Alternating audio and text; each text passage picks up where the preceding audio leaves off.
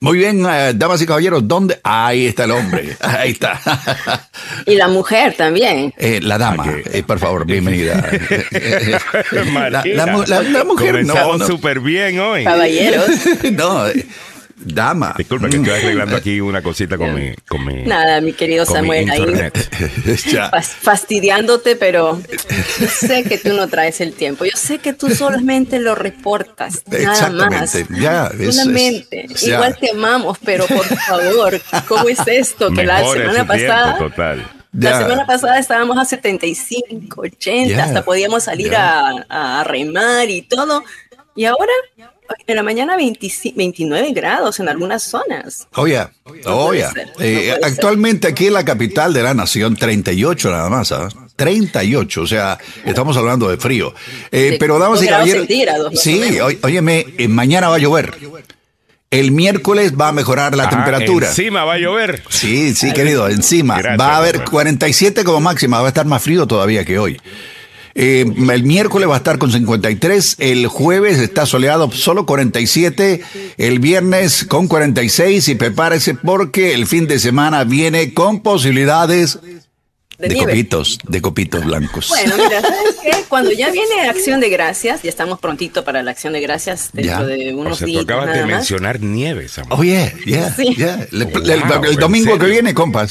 Sí. No, no. Se nos fue nuestros nuestras últimas salidas. Yo estoy escuchando con un poquito de eco a Samuel. Ok, pero yo tengo todo apagado. A ver, ¿y ahora?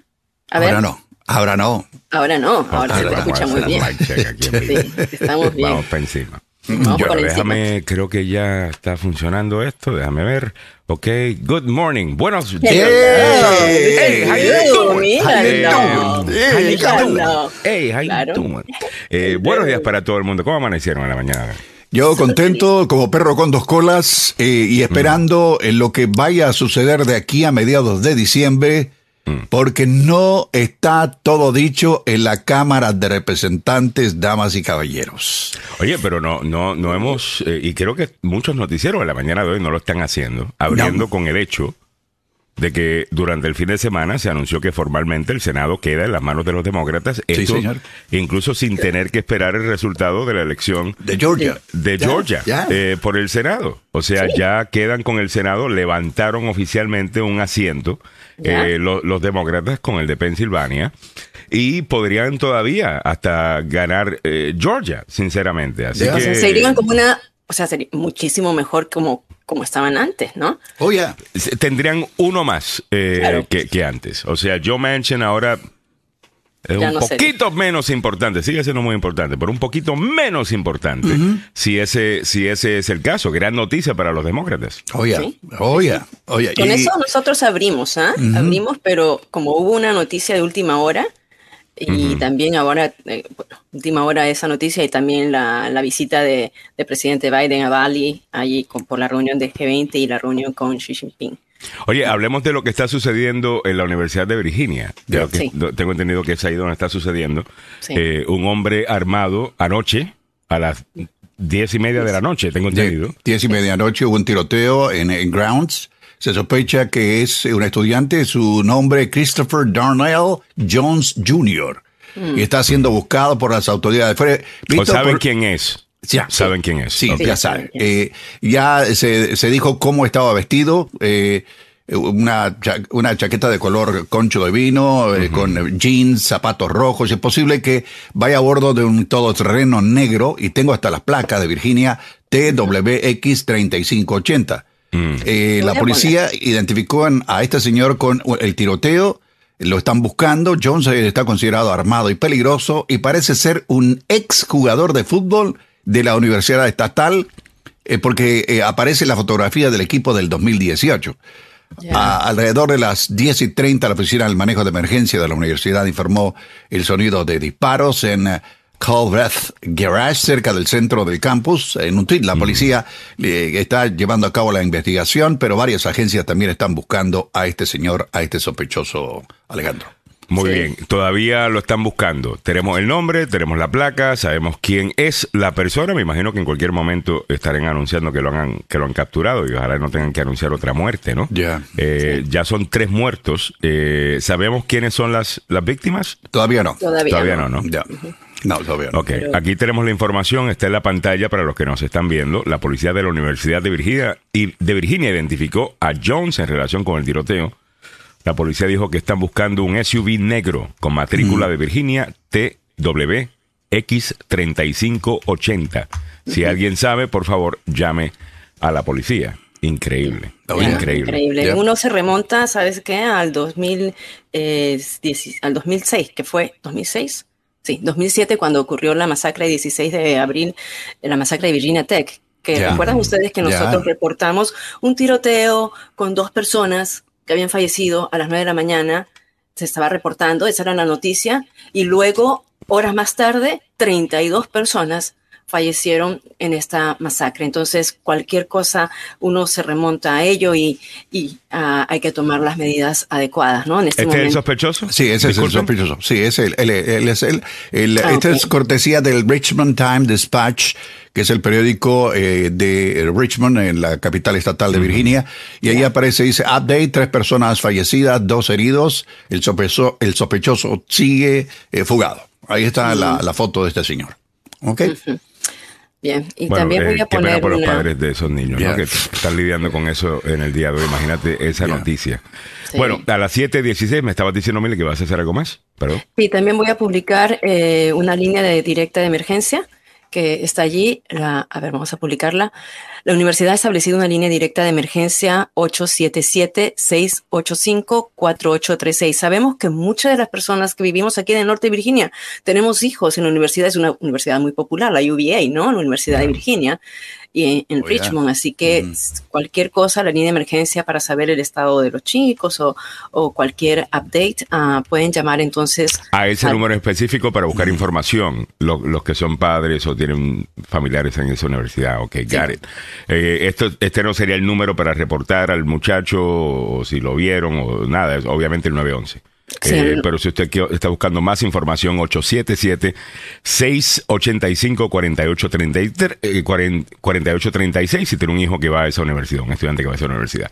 Muy bien, otra cosa que se estamos comentando en el día de hoy, déjame leer algunos comentarios rapidito eh, sobre el triunfo de los demócratas. Dice Sharon Ramos, demócratas ganamos el control del Senado y estamos celebrando, dice Sharon Ramos, felicidades Sharon.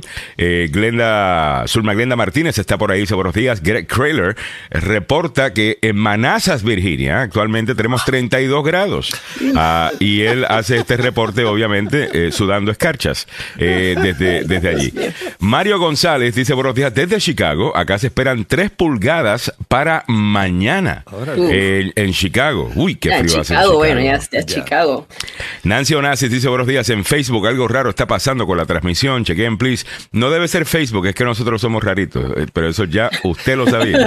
Eh, Nancy Onassis dice, ok, ahora sí, ok, ya se arregló. Nosotros mucho, mucha gente. ¿ah?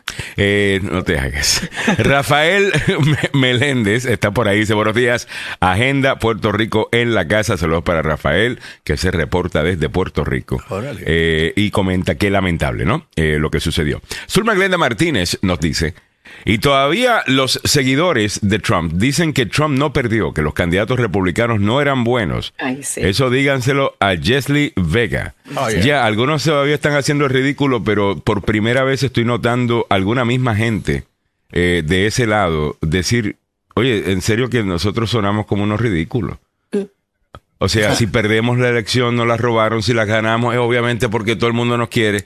Eh, es de la misma gente que te trajo si yo, si ganan, me, me, merezco todo el crédito. Si pierdo, no me merezco ninguna culpa. Eh, eh, que, es Trump el que dijo eso, ¿verdad? Eh, entonces ya suenan, o sea, de nuevo, se están marginando ellos solos más y más y más y más.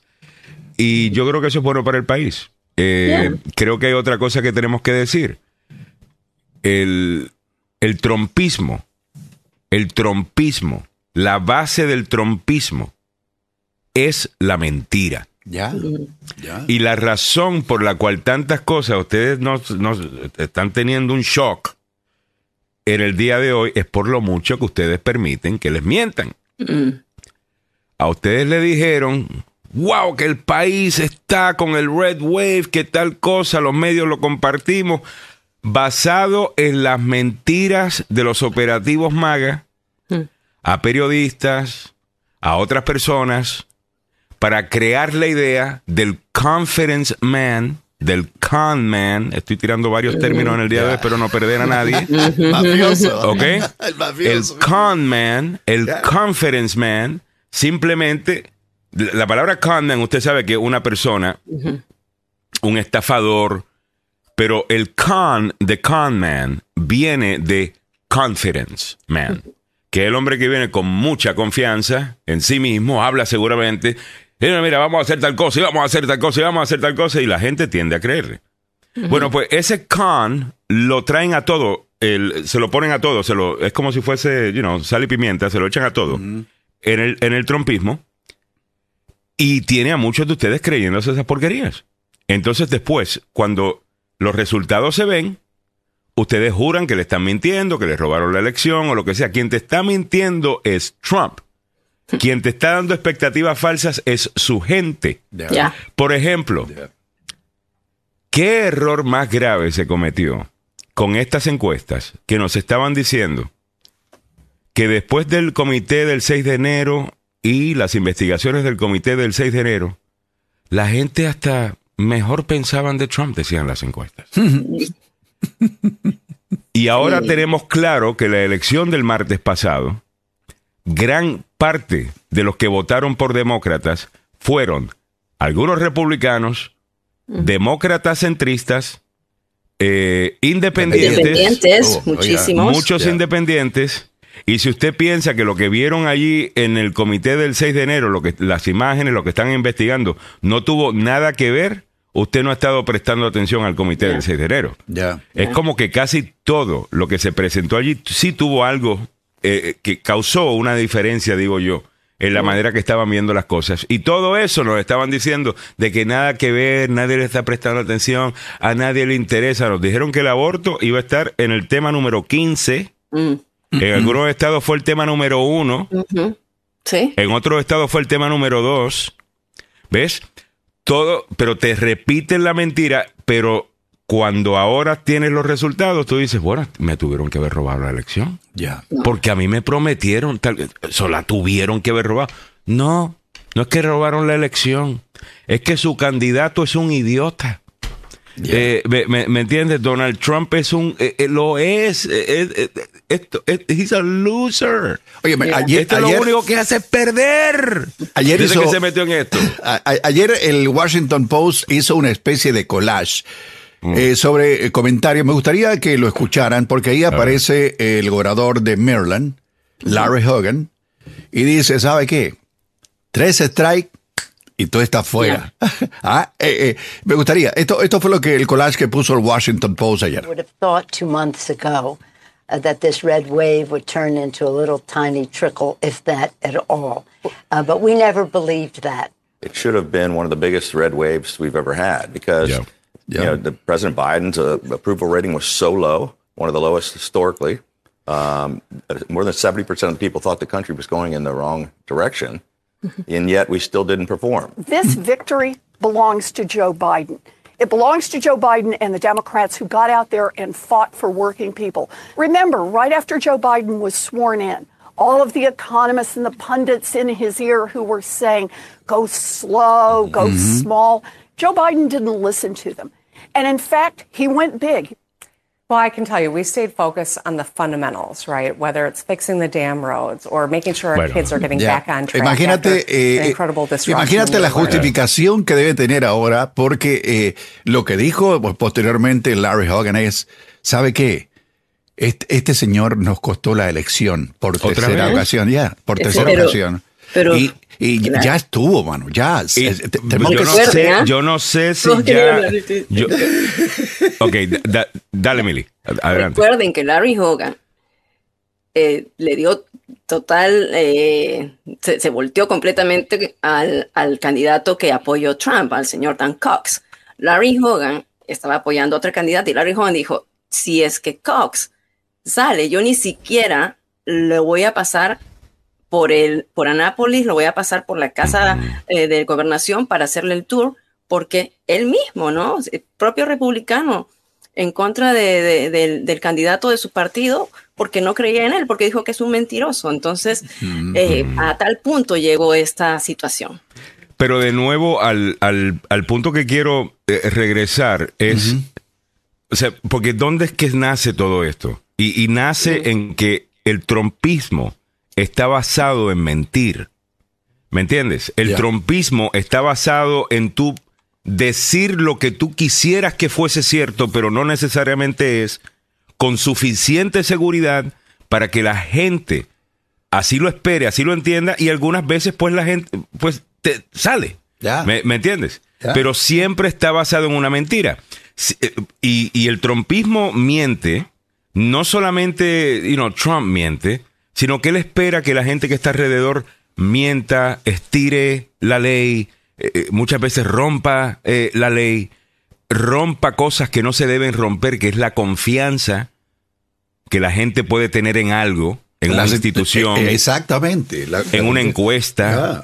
en, o sea, él no tiene eso de, mire, no le podemos mentir a la gente hoy, porque cuando se den cuenta se van a molestar y ya no nos van a creer. Eh, él, él, es tan bruto que él no entiende ese concepto. Lo de él es, yo necesito ganar este argumento hoy, este minuto.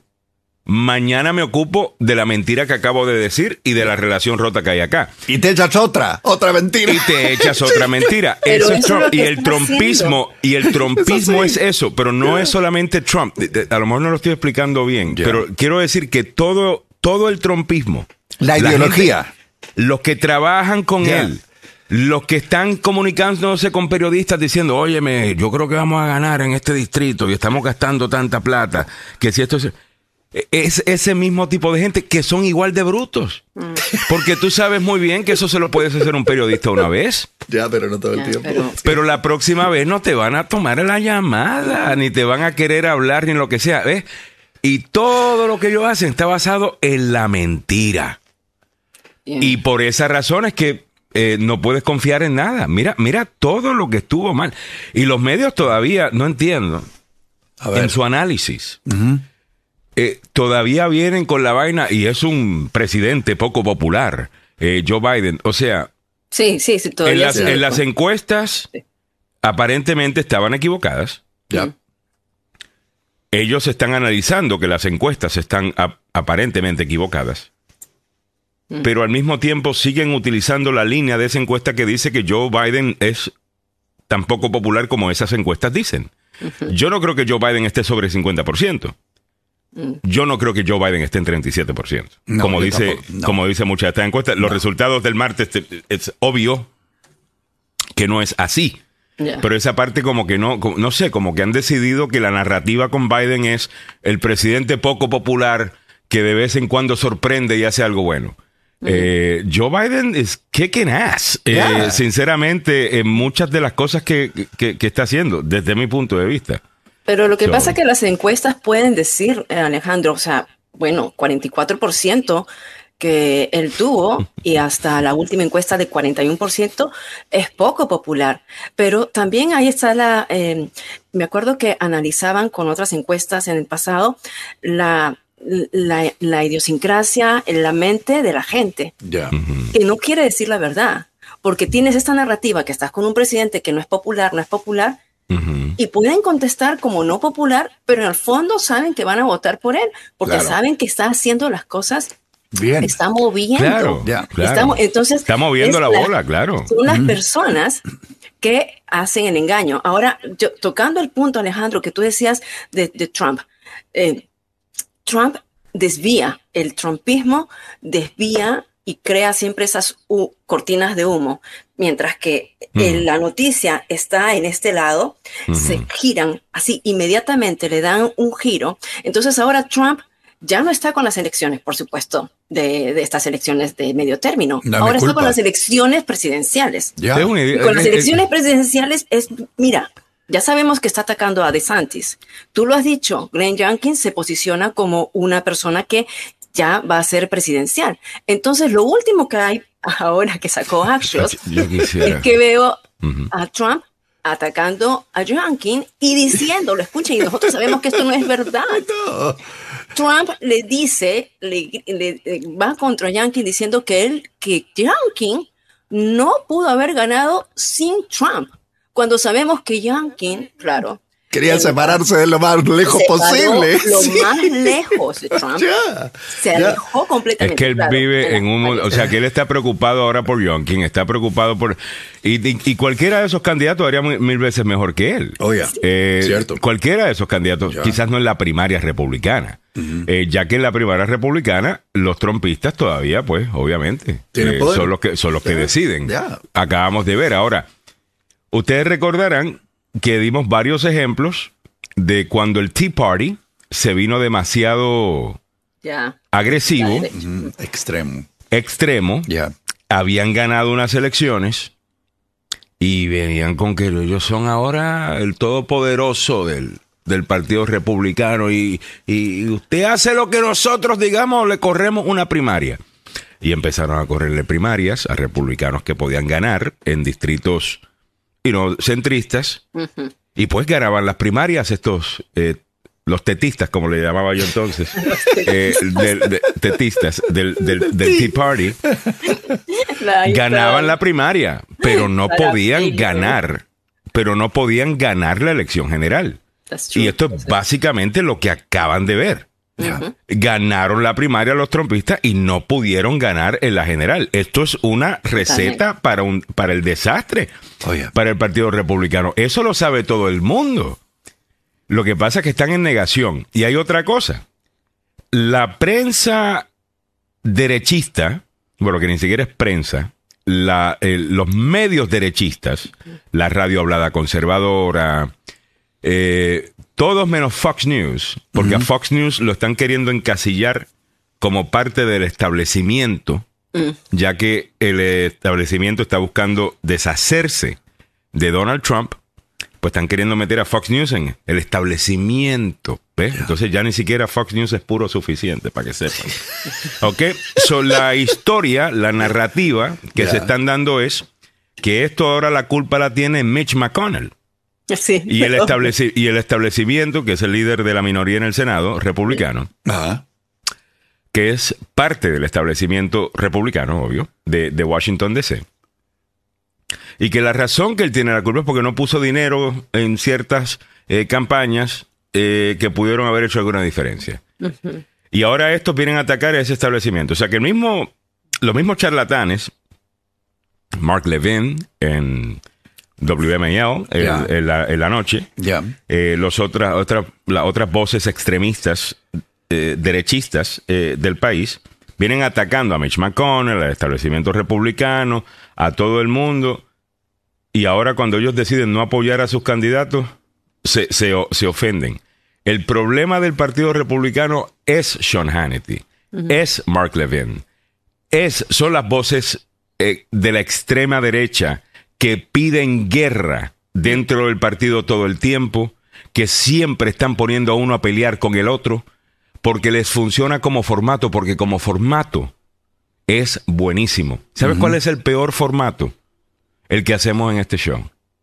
En donde queremos ver las cosas desde el centro y ver ambos lados de la cosa. a, la gente no, a la gente no le gusta eso. A la gente le gusta que le confirmen lo que ellos ya creen. Y en ese formato de radio hablada, lo importante es tú seguir dividiendo y crear enemigos y ya nosotros somos los buenos, aquellos son los malos, ataca, ataca, ataca, ataca, ataca, ataca, ataca. Todos los días. Pues ellos le tienen esa guerra montada al establecimiento republicano y se va a poner feo la cosa. Porque no, pero, yo, digo que Mitch McConnell es un zorro viejo, hermano. Ese, ese se la sabe Por eso yo quisiera que alguien del establecimiento republicano o alguien que tenga que las tenga bien puestas, ya. que se las cantara a los charlatanes estos de la radio hablada. A decirle, mire, usted se sienta y a hablar y a criticar, a dividir y a quejarse de cualquier cosa que mueva la cosa para adelante, porque usted primero es republicano, primero es conservador, que estadounidense, que patriota.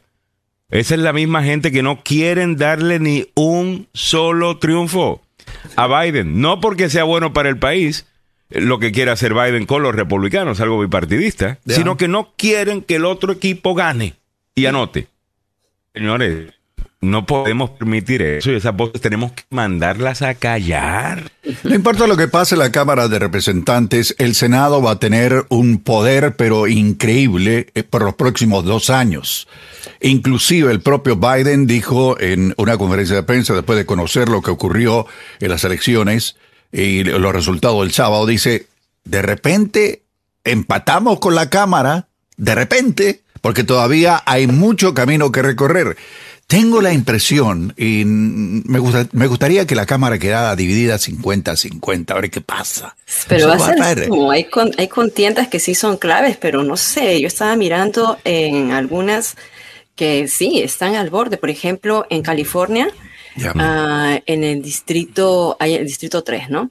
El candidato eh, republicano tiene 52%, el otro tiene 47%, pero todavía faltan contar más. O sea, aquí todavía en California las boletas que llegan por eh, correo se pueden contar hasta ocho días después. Claro, toma tiempo. va a tomar su tiempo. Pero al final del día, yo creo que los republicanos iban a tener la mayoría eh, muy, muy slim, ¿no? Como dicen, ¿no? Por, muy poco, pero van a tener la mayoría. Pero no la mayoría que querían, y esto cambia el análisis de cómo ellos van a proyectarse como partido cuando tengan la mayoría completamente. Mm. Porque el, el país te está diciendo no queremos extremismo. Es obvio que eso es lo que dijeron el martes pasado, no queremos extremismo. No. Y Kevin McCarthy siente que para meterle gasolina a la base y ganar elecciones, tienes que ser extremista. Mm. Por eso es que después de que él criticó lo que sucedió el 6 de enero, se fue para Mar-a-Lago a besar el anillo de Donald Trump. Mm. Porque también le creyó eh, a, Donald Trump la idea de que, mira, todavía la gente me apoya, a mí todavía me van a seguir apoyando, tal cosa, y, y, ellos se lo creen. He's a con man. Y, tiene al Partido Republicano pensando que él realmente era un ganador cuando obviamente no lo es. So, la pregunta, ¿qué va a hacer Kevin McCarthy ahora? ¿Puede ser Kevin McCarthy? Eh, el, próximo eh, presidente de la Cámara. Lo dudo. No. me dice, Alex, pero tú mismo estabas inseguro, ¿no? ¿De, de qué cosa? De, de que los bueno, yo sabía que los republicanos, eh, no solamente estaba inseguro que no iban, yo estaba seguro que los republicanos iban a ganar. Eh, lo que dije mil veces fue que los, no se merecían gobernar. Eh, ¿me, entiendes? Y aparentemente, esa es la idea que tenían los votantes el martes. Esta gente no se merece que le confiemos con nuestra democracia. No se merecen gobernar. pero ya, todas las encuestas decían que iban a Además de que históricamente, se supone que un presidente, mira, la única vez que no ha cambiado así en la, en la historia reciente fue en 2002, pero esto fue justo después del ataque terrorista del 11 de mm. septiembre. ¿Ves? Eh, y como ustedes saben, no sé si eso pase ahora, el Partido Republicano ha cambiado mucho, pero entonces la situación de seguridad nacional, la gente se veía republicano. Sí. y eso fue lo que sucedió. Eh, ¿Ve? Y eh, el, índice de popularidad del presidente Bush subió a más de 70% después de los llegó a estar en eh, llegó a estar en 87%. 87%. Su papá tuvo más, fíjate. Su papá tuvo 89% durante la guerra con Kuwait, fíjate. pero bueno, al final del día, en esa elección el presidente republicano obtuvo, ganó más asientos. Mm. pero por eso, Bill Maher, el comediante, dijo, aparentemente los estadounidenses ven a Donald Trump como algo tan peligroso como 9-11. Mm. Eh, y, mira, y fíjate, not bad, ah, ¿no? Pero me parece que todo esto, tenemos que, o sea, cualquier cosa que venga de alguien ligado a Trump, usted tiene que, número uno, asumir que es una mentira.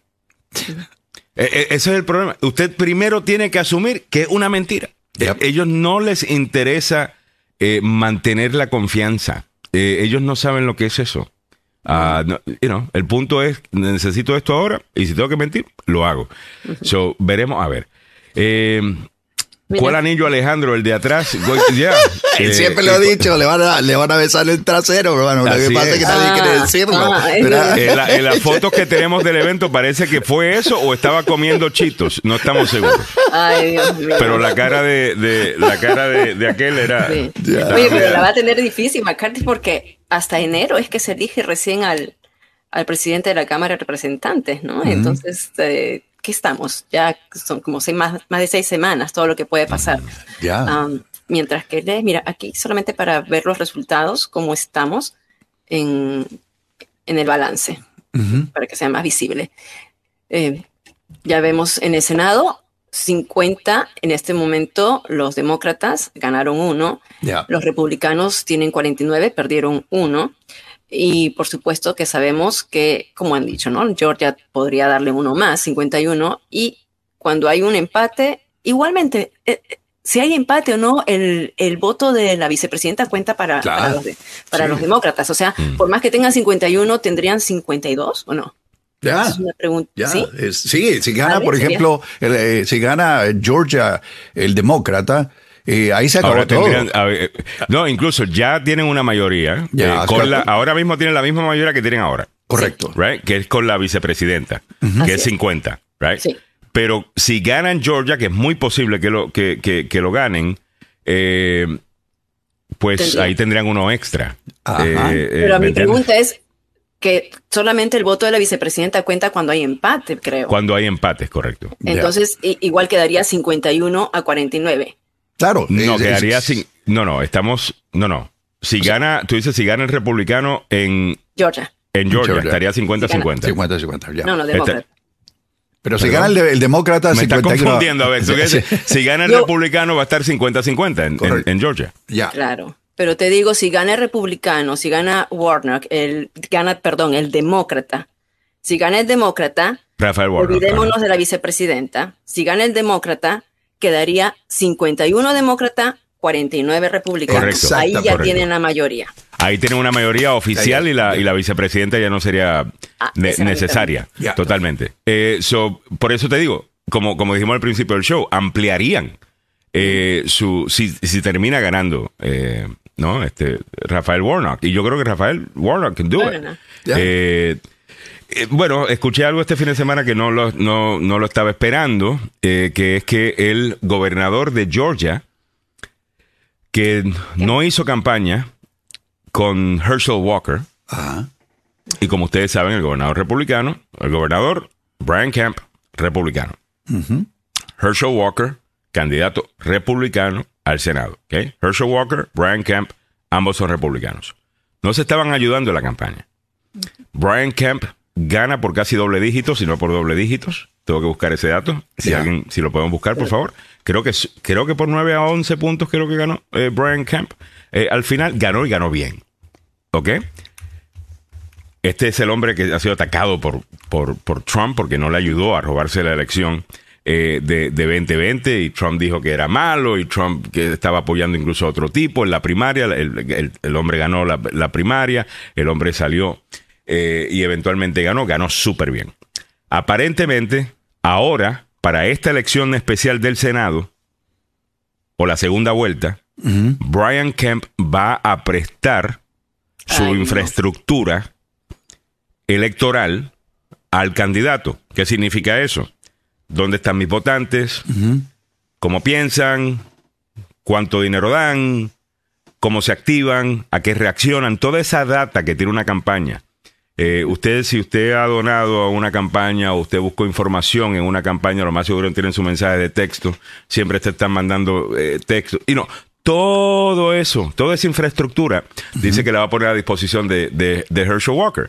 Herschel Walker debe tener su propia infraestructura, el Partido Republicano tiene su infraestructura, tienen su manera de hacer las cosas. O a lo mejor esto ayuda muchísimo a, Herschel Walker, a lo mejor no. Mm. Alguna de la gente que votó en contra de Herschel Walker en en Georgia, eh, número uno era porque era demasiado eh, extremo, eh, según, según ellos. Y que no era un hombre que muchos consideraran que tiene el carácter para ser parte del Senado de los Estados Unidos. Si usted dirá, Alejandro, ¿qué carácter? Si son un montón de charlatanes, es cierto. Hay un montón de charlatanes ahí.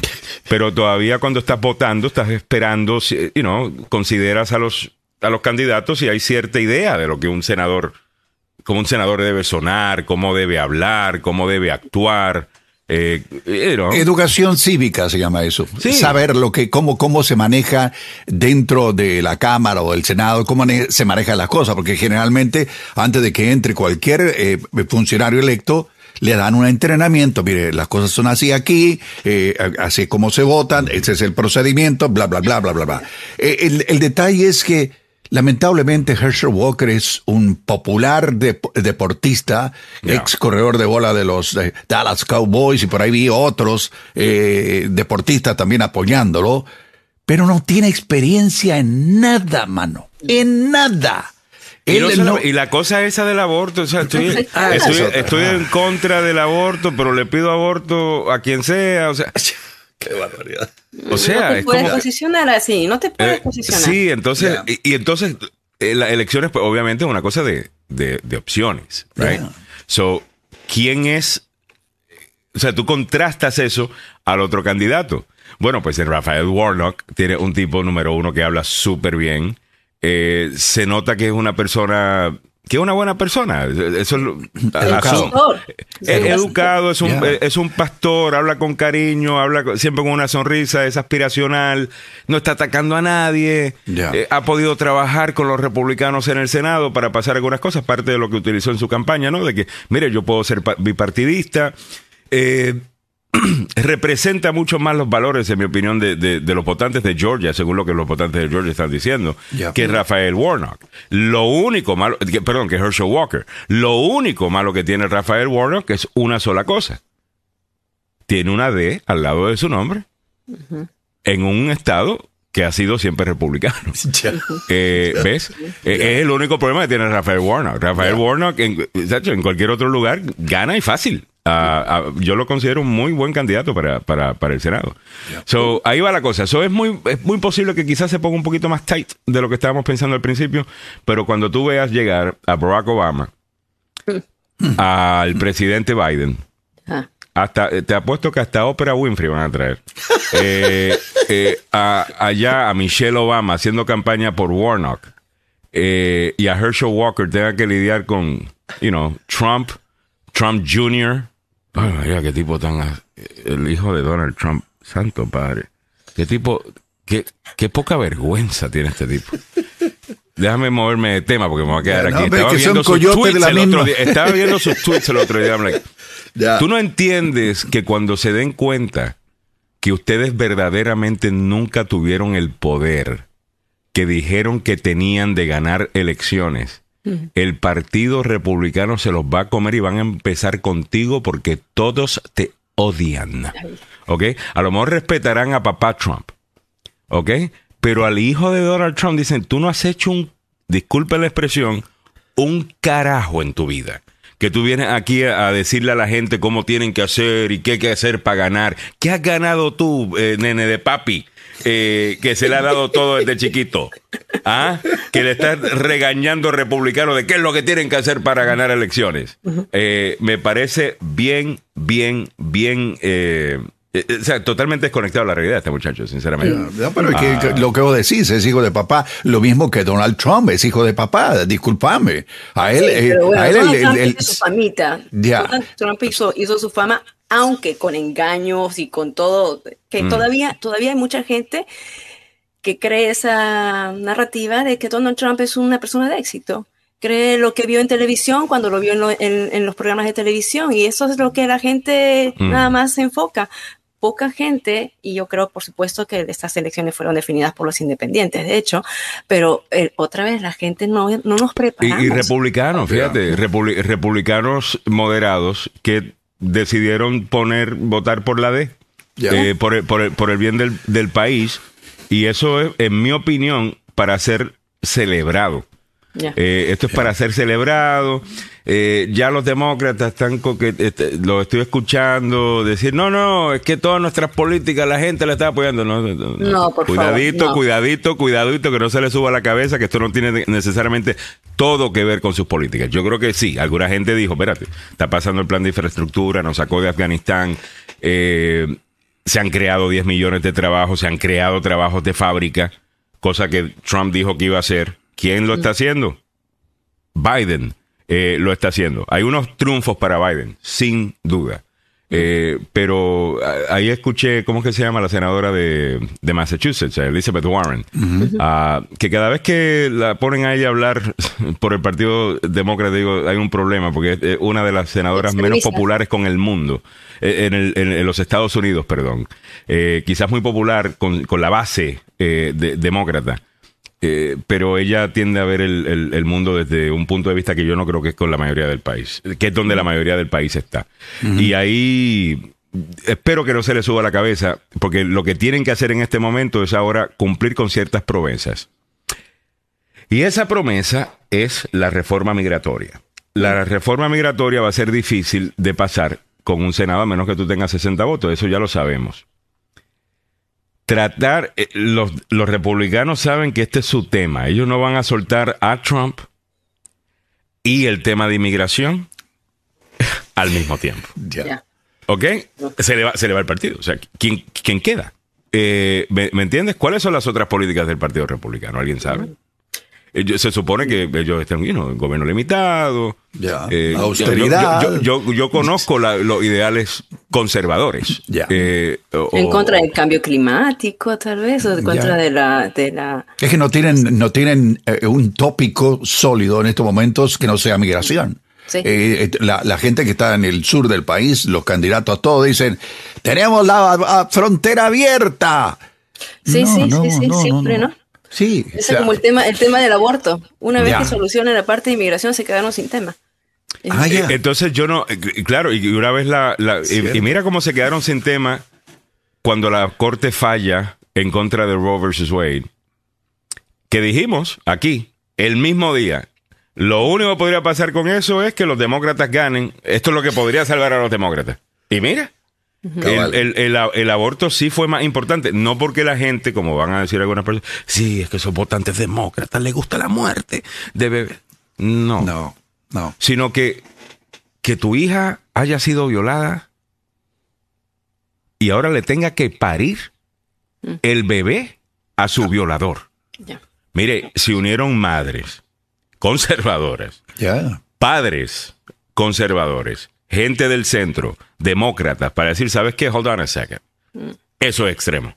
Una cosa es, en teoría, tú ser pro vida, y otra cosa es cuando estás lidiando con una situación y es real. Ya. Porque tú puedes quejarte, ¿no? De que, y decir, yo soy pro vida, yo soy esto. Mientras que tú sabes que es legal y las consecuencias de tu posición extrema nunca se vivirán, porque sabes que es legal. Pero ahora que la Corte lo regresó a los estados, realmente que el aborto fuera ilegal era una realidad con la que quizás alguien tendría que, lidiar. Y ahí cambió la cosa, ¿ves? Y sí, en las encuestas nos dijeron que eso era tema número 15. Mm. Pues no fue. No Yo lo tenía como, quinto, por ahí. todo. Diferente, cierto. Eh, lo dijiste Samuel, ¿no? Como quinto, pero sobre todo en distritos electorales donde hay juventud, donde hay eh, jóvenes blancas o jóvenes que son, eh, que están estudiadas, que están metidas. De 25 a 33 fue la gente joven que más votó en favor de los demócratas. Ese, grupo mm. se movilizó mucho. Los demócratas movilizaron mucho a este grupo que, eh, y la generación Z, los primeros votantes, gente que nunca había votado antes, se vio movilizada por esto, por el tema de que el, dentro de todo el gobierno, o sea, el gobierno no puede, em, no puede regir tu vida de esa manera. Y en el lado republicano, y en el lado republicano tienes un buen punto ahí, Mili, porque en el lado republicano, y eso es importante entender al republicano en esto, ahí hay una eh, eh, parte de la ideología eh, conservadora actual, del Partido Republicano actual, contiene mucho libertario. ¿Ok? que por naturaleza no le gusta la intervención del gobierno federal o del gobierno en sí. en, en, cosas personales. O sea, el libertario quiere libertad, libertad de escoger, libertad de poder hacer. Y básicamente que el gobierno federal se te meta a decirte, mira, esto es lo que tú vas a hacer con tu cuerpo. Eh, pues el mismo libertario que no quiere un mandato de vacuna estaba diciendo, tampoco creo que el gobierno tiene que ser una mujer. Eh, no, no solamente que no tengan que ser, sino que te castiguen por ello. Claro, ahora, tampoco nos Pero yo digo, el libertario ya se no le gusta que el gobierno le imponga. Y hay mucho libertario eh, dentro del partido eh, republicano. O sea, o que votan republicano no porque son. Antes tú podías ser un liberal demócrata y ser libertario. Ya. Eh, cuando los demócratas se, se, fueron convirtiendo más en este partido que es casi papá y mamá, y los helicopter parent, eh, estilo de partido, que quieren estar pendiente a todo, que no se les rompa una uña a nadie, que a nadie le pase absolutamente nada. Y, regulación, regulación, regulación, regulación, porque pobrecito la gente, la gente son todos víctimas. Eh, muchos libertarios se fue de, de, ese partido, se han quedado sin casa y muchas veces votan republicanos por ese tema. ¿Ves? Pero no son trompistas, eh, no, no, no son ese tipo de republicanos. Hablando de un libertario que es demócrata, aparentemente queda uno, y lo acabo de conocer eh, en el programa de Bill Maher el pasado viernes, y es el nuevo gobernador de, no el nuevo, el que ganó reelección en Colorado, el gobernador de Colorado. Hay dos historias de dos estados en donde los gobernadores hicieron muy bien. O sea, abrumadoras mayorías apoyaron esas candidaturas, les gustó lo que estaban haciendo y dijo, ¿sabes qué? Queremos que te quedes cuatro años más. Ron DeSantis, en la Florida, que CBS salió a entrevistar a un montón de gente y el muchacho que está reportando dice, bueno, les cuento, tengo que ser sincero, a toda la gente que hemos entrevistado aquí no he podido encontrar a nadie que no le caiga bien eh, Ron DeSantis. Ah, esa es la realidad que se vive en Florida versus la realidad que te quiere proyectar la prensa nacional. Pero vámonos a Colorado. En Colorado hay un demócrata que hizo una cosa bien hecha eh, durante la, la pandemia. Quiso proteger a las personas que necesitaban protección, pero dejar la economía abierta para esas personas que estaban un poquito más eh, saludables. Fue criticado al principio por algunas personas, otras personas le dieron el beneficio de la duda y dijeron, a lo mejor este es el gobernador que tiene la fórmula correcta. No se fue a los extremos de Ron DeSantis, pero lo hizo distinto. A California, superdemócrata, Nueva York, superdemócrata, gobierno controlando todo, centro de operaciones, quién respira, quién no respira, quién se pone máscara. Eh, muy distinto la, la, visión libertaria de este, de este gobernador. y, y ganó súper bien. Eh, creo que también por doble dígito. Lo escuché hablar y digo, wow, este tipo si corriera podría ser un candidato magnífico para los demócratas. Por lo menos desde mi punto de vista, que soy un poquito más independiente, ¿no? Eh, so, creo que vamos a estar hablando de este hombre. Vamos a ¿Cómo es que se llama él? Eh, Ahí lo tenemos en pantalla. Lo veo en pantalla, pero no. Jared Pauls. Ok. so, Jerry, Jared Polis. Okay. Polis. Polis me gustó cómo habló, muy informado sobre, sobre los temas. no está con las ideas locas del Partido Demócrata, o sea, no está con los the woke stuff. Ah, pero he's not nasty about it. Mm. Eh, no, eh, sabes, como que, mira, yo no le presto atención a esas cosas. Sigue con la siguiente pregunta y está hablando de cómo mejorar la vida de de las personas y todavía creen un poquito de gobierno limitado, entonces me, me, cayó bien. So, veremos a ver, deberían prestar atención a ese hombre. Eh, no sé por qué no está recibiendo más atención, sinceramente. Uh, Zulma Glenda Martínez dice, tienes razón Alejandro, tengo muchos amigos republicanos que votaron demócrata. Aquí está, vamos a escucharlo. Yeah. I mean, all these very intimate things. It's scary. It really is. Right. yeah, you also have some on the left want to manage how you live your lives. But uh, as somebody who is pro freedom, I've never had any trouble on the Democratic side. I wish Democratic Party was even more pro freedom, but I, I do think we've gone some cause. Ahí está. Nice. Eh, ahí está.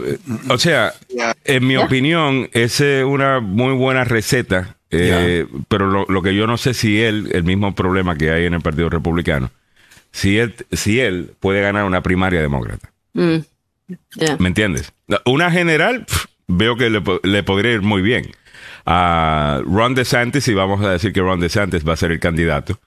pues me gustaría que los demócratas pusieran a alguien que tiene por lo menos un credibilidad en el tema de libertad porque eso es lo que va a correr Ron DeSantis. Ron DeSantis su fuerte es, yo di libertad en Florida y esta gente no quiere libertad. Entonces, eh, yo creo que sería, sería chévere. Ah, déjame leer a George Núñez, que dice muy buenos días, preciosos, bonitos y simpáticos. Y la bruja de la tal Vega, cristiana, hija del Señor, pastora, licenciada, diaconisa, profeta, vaso del Altísimo, que dijo...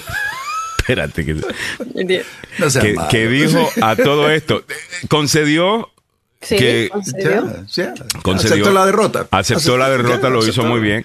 Ah, y, ahí quedó. Eh, no la veo en Fox News últimamente, fíjate. No, no, no. Ella, eh, no, va a ser analista de Fox News? No, no, no, no ah, creo. No, no, creo. Y, tampoco creo que Univisión, Telemundo o cualquiera de los canales lo acepte, a no ser que sea uno de los canales allá en Miami. Pero. No, no, eh, porque esas muchachas estaban todo el tiempo, ¿sabes? Ella, eh, KCB, ¿cómo es?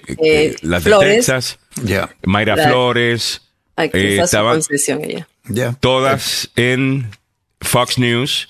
Eh, todo el tiempo la narrativa era pa pa pa pa pa no se dio y ahora pues ya ya no se ve. Eh, es normal, ¿no? Perdieron y, uno, nos llama uno, uno nos llama a entrevistar mucho a los perdedores. Menos a Donald Trump. O sea, no entiendo porque ah, con Trump sí. Pero pero bueno, bueno, le hemos dedicado una hora entera a hablar de política. Pero, eh, oye, pero está buena. Eh. es, que hay mucho, ¿no? Por el fin de oh semana, todo lo que ha pasado y, además que, eh, bueno, nos gusta. Ya. Pero hay más para hablar. hay una ah, ah. pregunta. Hay, hay una, una, una, joven que, que, se llama Marie Glausenkamp Pérez. Ella ganó. Ya. los, los abuelos vinieron de México y ella le ganó a una trompista en el estado de Washington. Y, eh, y mira esto, eh, raíces de clase trabajadora, Mari Clausen Pérez, eh, son profundas en el estado de Washington, ahí aparece su historia, su bebé, su esposo y todo lo demás, y ahí aparecen lo que sus propios padres se conocieron en la Universidad Western Washington después de que su padre emigró de México. Una ahí hay un ejemplo que a mí me reconforta, mano. Ya. Eh, eh, me siento muy, muy bien. Una muchacha eh, muy, muy preparada, entre paréntesis. Muy bien, bueno, bien, por, bien por ella. Sharon Ramos dice, no todo, todo no es Trump. Los republicanos son mean con niños trans, gays, teachers, pequeños inmigrantes, construir un muro, mean con Asian Americans, hispanos, black people, mean con las mujeres, con niñas violadas, con Mickey Mouse. Esa es la narrativa, esa es la narrativa de la prensa, yo entiendo. y esto yo entiendo, hay un la narrativa de la prensa es bien sencilla. Mira, hay un bueno, hay un malo. Ya, eh, y, todo siempre lo van a encasillar de esa manera. Eh, a Ron DeSantis, de nuevo, lo que han querido hacer eso con el Do Not Say Gay Bill, eh, que no dice eso. Y los mismos medios lo cubrían como el Do Not Say Gay Bill. A sabiendas que es la manera que te lo está contando el Partido Demócrata. Mm. Y vienen y, y, publican como titular. Algo que es un, ataque, un, mensaje de ataque de, parte del Partido Demócrata. Y después no quieren que la gente los acuse de estar en la cama con los demócratas. El Don't Say Gay Bill que tanto le molestaron dice que niños de en primero, segundo y tercer grado, no se les va a estar enseñando de sexo. Y que los maestros no van a estar con la vaina esta de estar proyectando sus cosas de adultos eh, a niños que vemos mucho. Y la gente le encanta decir, eso no estaba pasando. Y la realidad del caso es que sí, estaba pasando. No por parte de la escuela, sino por parte de maestros, que se han tomado la iniciativa de pensar que todos son como ellos y tan hyper, eh, hiper vigilantes a cualquier cosa y asumiendo que, bueno, pues a lo mejor ese niño es gay ah, y, necesita pues saber que está bien que sea gay. Déjenlo a los niños ser niños. Déjenlos ser niños. Ya. Y, han querido decir de Ron DeSantis que anti-gay, que anti esto, que anti lo otro. Y, y, sinceramente, si piensan que van a ganar con ese argumento, eh, I don't get it. Porque inclusive la gente más woke que yo conozco, después de que tengan hijos, le hablas de esto, están de acuerdo de que no deben estar hablando de sexo. A, esa edad. Cuando no tienen hijos, es distinto. Cuando, son jóvenes que no, tienen hijos todavía, yo creo que pues no, pues no saben, no tienen ese sentimiento de padre que es de proteger. Ah, y, quizás no lo ven desde ese punto de vista. Pero una vez tengan hijos, lo van a ver desde de, ese punto de vista. El, bill, la propuesta que, que, pasó, es el nombre es los derechos de los padres en educación. Esa es. Y luego creo que fue, si no mal recuerdo, fue eh, una de las personas que tiene su esposo. Em, eh, creo que fue el, creo que fue el secretario de transporte, Pete Buttigieg, que, que, lo, dijo. Uh, uno de estos altos funcionarios lo estableció como el don't say gay. Don't tell, ¿cómo es? Don't say gay, ¿no? O sea, don't say gay, empezaron con eso y MSNBC, don't say gay, don't say gay, don't say gay, y yo digo contra. Eh, después leo la ley, yo, la ley, nada que ver, no, dice nada que ver.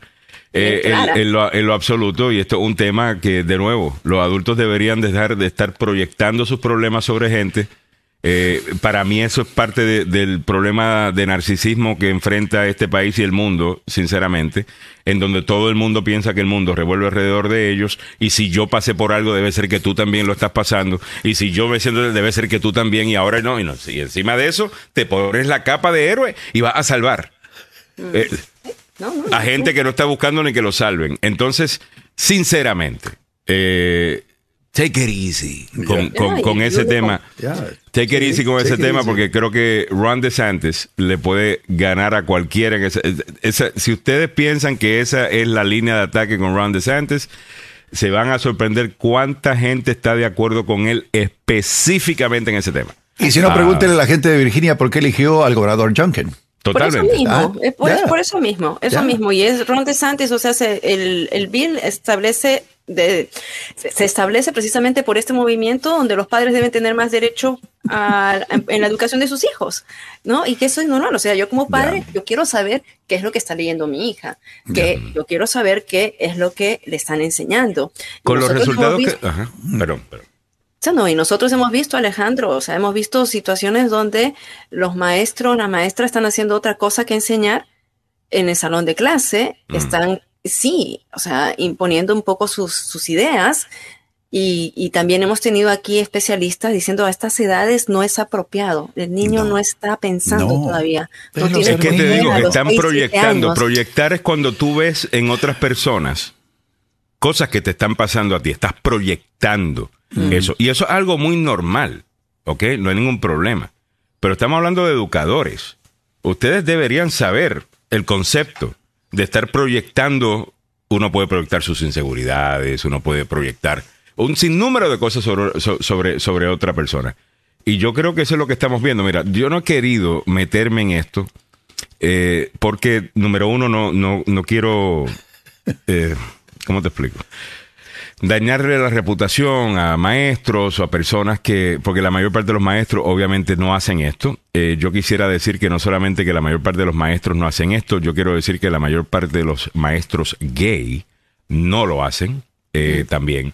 Y he tenido mucha dificultad. Milero, estamos hablando de los lips of TikTok hace rato, ah, de quizás utilizar algunos de los videos en el aire para ilustrar algunas de las cosas que se están viendo en el salón. Y, la razón que no he querido hacerlo es porque, de nuevo, no quiero caer en la narrativa de que o que gente empiece a atacar a los gays aquí porque no, no, no es. No es quienes somos, no nos gusta, y pero le voy a mostrar uno, ¿ok? Mm. Eh, y esto es, ya, Lips of TikTok. Y van a decir, Alejandro, Lips of TikTok es una doña que odia a los demócratas. Sí, lo odia a los demócratas y ella los odia mayormente por esto.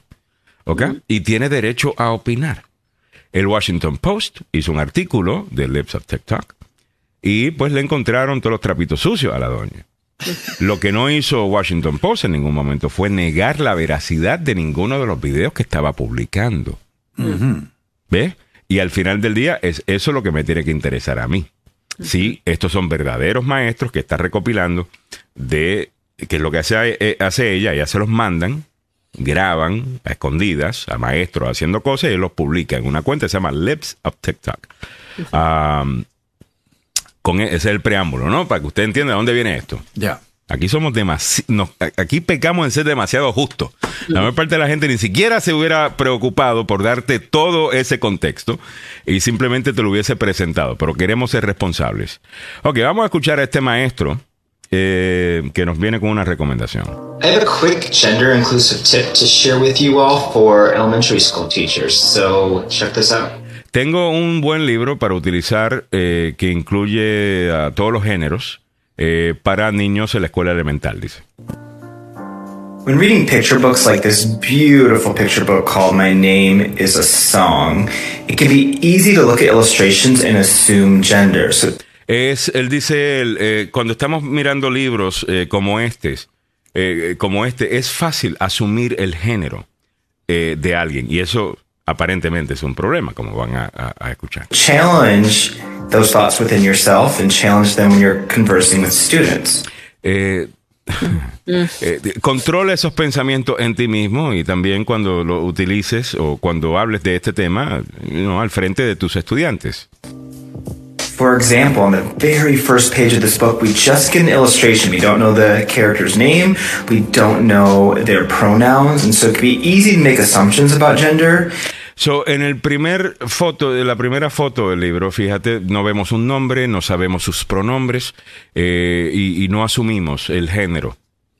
When you feel, feel yourself doing that, simply use they them pronouns or say things to your class like I'm not sure of their gender, so I'm going to use a gender neutral pronoun. So, simplemente eh, no estoy seguro cuál es el género de esta imagen. Eh, así que no, utiliza los pronombres de, es una niña, por Dios, es una Sí, niña, claro que es una niña. like Por they Dios. them. At least with fourth graders, they pick up on this quickly, and they also will use that same skill when they're reading it. o sea, Come on, man. Y Come Mira, on. en lugar de Yo, enseñar matemáticas, lectura, total. como que están, pues, están mal los niños en ello. Ah, Por Dios. So, Yeah. eh, si piensan que esto no va a ser un problema eh, en, en 2024 y que no van a agarrar esto y sacarle todo el jugo que puedan, ah, pues usted no ha estado prestando atención a cómo hacen la, la- la política los republicanos. Y por esa razón, el partido que diga, ¿saben qué? Nos hemos salido un poquito de la ruta. Tenemos graves problemas en matemática, graves problemas en lectura, eh, por COVID o lo que sea, y tenemos que reforzar esa educación. Y por lo próximo, eh, en eso es lo que nos vamos a estar eh, enfocando. Y sinceramente, eso es lo que tú quieres que hagan con los niños. Incluso que un niño gay, transgénero o lo que sea también tenga acceso a esa buenísima educación porque te estás enfocando en eso. No en las guerras culturales que se están peleando en los Estados Unidos. Y algunos de estos maestros, que son, en mi opinión, una minoría, se ven como guerreros culturales que tienen que llevar esa campaña al salón. Bueno, ese no es el lugar eh, eh, para eso. Y va a haber consecuencias políticas, ya las ha habido. Yeah. ¿Ok? Yeah. En Virginia, como dijo Samuel, en Florida. So, please, eh, cuidado con eso si no quieren que se le monte un- uno de estos locos. Eh, pero bueno, vámonos entonces, don Samuel, a las 8 y 12 minutos de la mañana con lo que está pasando. No, nos fuimos, no, no- nos fuimos bien. Fuimos. Hablamos de todo Ya. eh, en esta última hora, pero tenemos un montón de cosas que tenemos que poner, con lo que tenemos que ponerles al día. Eso es lo que viene próximo aquí en la agenda. Vámonos con el noticiero de Don Samuel Galvez, que ya está listo con la información. Tras decepcionante resultado de las elecciones de medio tiempo, los republicanos comienzan a trazar un futuro posterior a Donald Trump, a quien culpan de la debacle. En el ámbito regional, un edificio de apartamentos en Maryland fue dañado por la caída de un árbol. Se busca candidato de consenso que recupere el prestigio del Banco Interamericano de Desarrollo. Muy buenos días, le saluda Samuel Galvez tras el decepcionante resultado electoral de mitad de mandato y horas antes de que Donald Trump anuncie su candidatura mañana a la presidencia, los republicanos se enfrentan a un dilema casi existencial. ¿Quién puede llevar al partido a un futuro posterior a Donald Trump, a quien cargan por la debacle de las elecciones? En pláticas entre donantes, agentes y otros aspirantes a la presidencia, un número creciente de republicanos está tratando de aprovechar lo que creen que puede ser su mejor oportunidad para de bancar a Donald Trump y marcar el comienzo de una nueva generación de líderes. Muchos culpan de los resultados parciales al expresidente, quien durante las primarias elevó a los candidatos extremistas que obtuvieron malos resultados en las elecciones generales. Los resultados desalentadores, combinados con la derrota de Trump en el 2020 ante Biden, han aventado las pláticas tanto públicas como privadas sobre la posibilidad de considerar dejar de lado al señor Donald Trump y dedicarle ese tiempo precioso a otras cosas. En el ámbito regional metropolitano, un edificio de apartamentos en el área de Laurel, en Maryland, resultó dañado después de que un enorme árbol cayera sobre él ayer. Los bomberos respondieron al informe sobre este incidente a la altura del 13.000 de Launchdale Road. Esto ocurrió a las 11.30 de la mañana cuando habían ventarrones en la zona. En el lugar encontraron a un enorme árbol que había caído en un edificio de apartamentos con jardín, según la policía y los bomberos del condado de Prince George. Felizmente no hubo desgracias personales. En el ámbito de nuestra América Latina, los países miembros del Banco Interamericano de Desarrollo tienen una semana para elegir a un candidato de consenso que recupera el prestigio de este organismo regional. Y ayer comenzó el proceso con la presentación de cinco aspirantes en los que no hay de momento un nombre que sea importante. A puertas cerradas y en una reunión virtual de cinco, eh, los cinco expondrán ante la Asamblea de Gobernadores sus teorías. La lista la conforman Ilan Golfpan, ex gobernador del Banco Central de Brasil y hasta ahora jefe del Departamento del Hemisferio Occidental del Fondo Monetario Internacional. El ex ministro de Hacienda y Educación de Chile, Nicolás Izaguirre, y Gerardo Esquivel, subgobernador del Banco de México. Lo completa la argentina Cecilia Todesca, que fue vicejefe de gabinete, y por parte de Trinidad y Tobago, Gerald Jones, exfuncionario del BID, que ahora se desempeña como consultor del Ministerio de Finanzas de Jamaica. Hay que elegir un nuevo gobernador del Banco Interamericano, porque hasta ahora han habido una serie de problemas en la institución. Y no es solo el Banco Interamericano, también la OEA tiene algunos problemas en su parte interna. En el mundo de los deportes hablemos de fútbol, pasión de multitudes, opio del pueblo. El Manchester United venció 2 a 1 al Fulham como visitante en un partido de la jornada decimosexta de la Liga Premier. Para Fulham el gol fue marcado por Dan James y para Manchester United los goles marcados por Christian Eriksen a los 14 y Alejandro Garnacho a los 93. Y usted dice, Garnacho, ¿y de dónde apareció? Bueno, Alejandro Garnacho es un muchacho, nació en España, pero nacionalizado argentino. El Olympique de Marsella venció 3 a 1 al Mónaco como visitante en un partido de la jornada de la Liga Francesa, así que va, como dicen ahí, eh, pisándole los talones, pero no tanto al Paris Saint-Germain. En el fútbol de la Bundesliga, el Freiburgo venció 4 a 1 a Unión Berlín, que era el equipo a ganar el equipo más poderoso de la Bundesliga y eh, la próxima fecha Unión Berlín se va a medir, con el Oppenheim. Eh, ¿Qué pasa en el fútbol italiano? La Juventus se subió al podio en la Serie A gracias a una goleada de 3 a 0 ante el local el Lazio en el partido que completó la décima quinta fecha del torneo, la última antes del inicio del Mundial. Eh, hay mucho más que platicar sobre ello, pero sabe que primero vamos a platicar sobre el tránsito vehicular aquí en la capital de los Estados Unidos. Eh, todavía hay problemas, sí, en, eh, debido a un accidente en la Ruta 50. Las autoridades están en el lugar, esto es antes de cruzar el puente del río Severn. La, sigue la dirección de la policía porque ahí junto con escombros también hay líquido peligroso. Así dice el informe de las autoridades. Hay un eh, vehículo con problemas mecánicos a propósito en la 495 cerca del 414 en St. Barnabas Road. También eh, hay otro vehículo con problemas mecánicos la 395 en el túnel de la calle 3. Eh, así que por ahí hay también algunos problemas. En la New York Avenue, la parte interna a la altura de la calle 12 y la calle 13, sigue la dirección de la policía porque allí se produjo otro accidente. ¿Cómo está el tiempo para la capital de la nación? Damas y caballeros, el tiempo... Eh, bueno, la temperatura actual felizmente va subiendo un poquitín. Ahora son 40 grados Fahrenheit, lo que tenemos aquí en el centro de Washington, que corresponden a 4 grados centígrados. La mañana soleada, fría, con un poquitín de brisa. Eh, las máximas en los 48 grados Fahrenheit hoy. Para mañana lluvia, posiblemente en la tarde máximas en los 47. Miércoles mejora la temperatura con 53. El jueves va a estar soleado con máximas en los 47. El viernes parcialmente soleado con máximas en los 46. Escuche usted con mucha atención. El fin de semana, sábado parcialmente nublado, máximas en los 42. Domingo cubierto, nublado, con posibilidades de nieve, máximas en los 42. Así están las noticias, el deporte, el tráfico y el tiempo aquí en Agenda Radio DC. Muchas gracias, don Samuel Galvez, y buenos días una vez más a todo el mundo. Estamos comenzando un poquito tarde, nos fuimos con un, eh, hicimos un podcast en la última hora, ¿ok? Sobre la elección, sobre todo, nos quedamos, como hacemos de vez en cuando, de cuando en vez, aquí en el show. Eh, todo esto presentado, lo que te vamos a presentar ahora, las otras noticias del día de hoy, incluyendo algunas cosas de tendencia. ¿Vieron el, choque de estos dos aviones? Oye, Ay, sí en, en, Texas. Te lo vamos a estar mostrando en breve, presentado por el Departamento de Salud de Maryland Health Connection.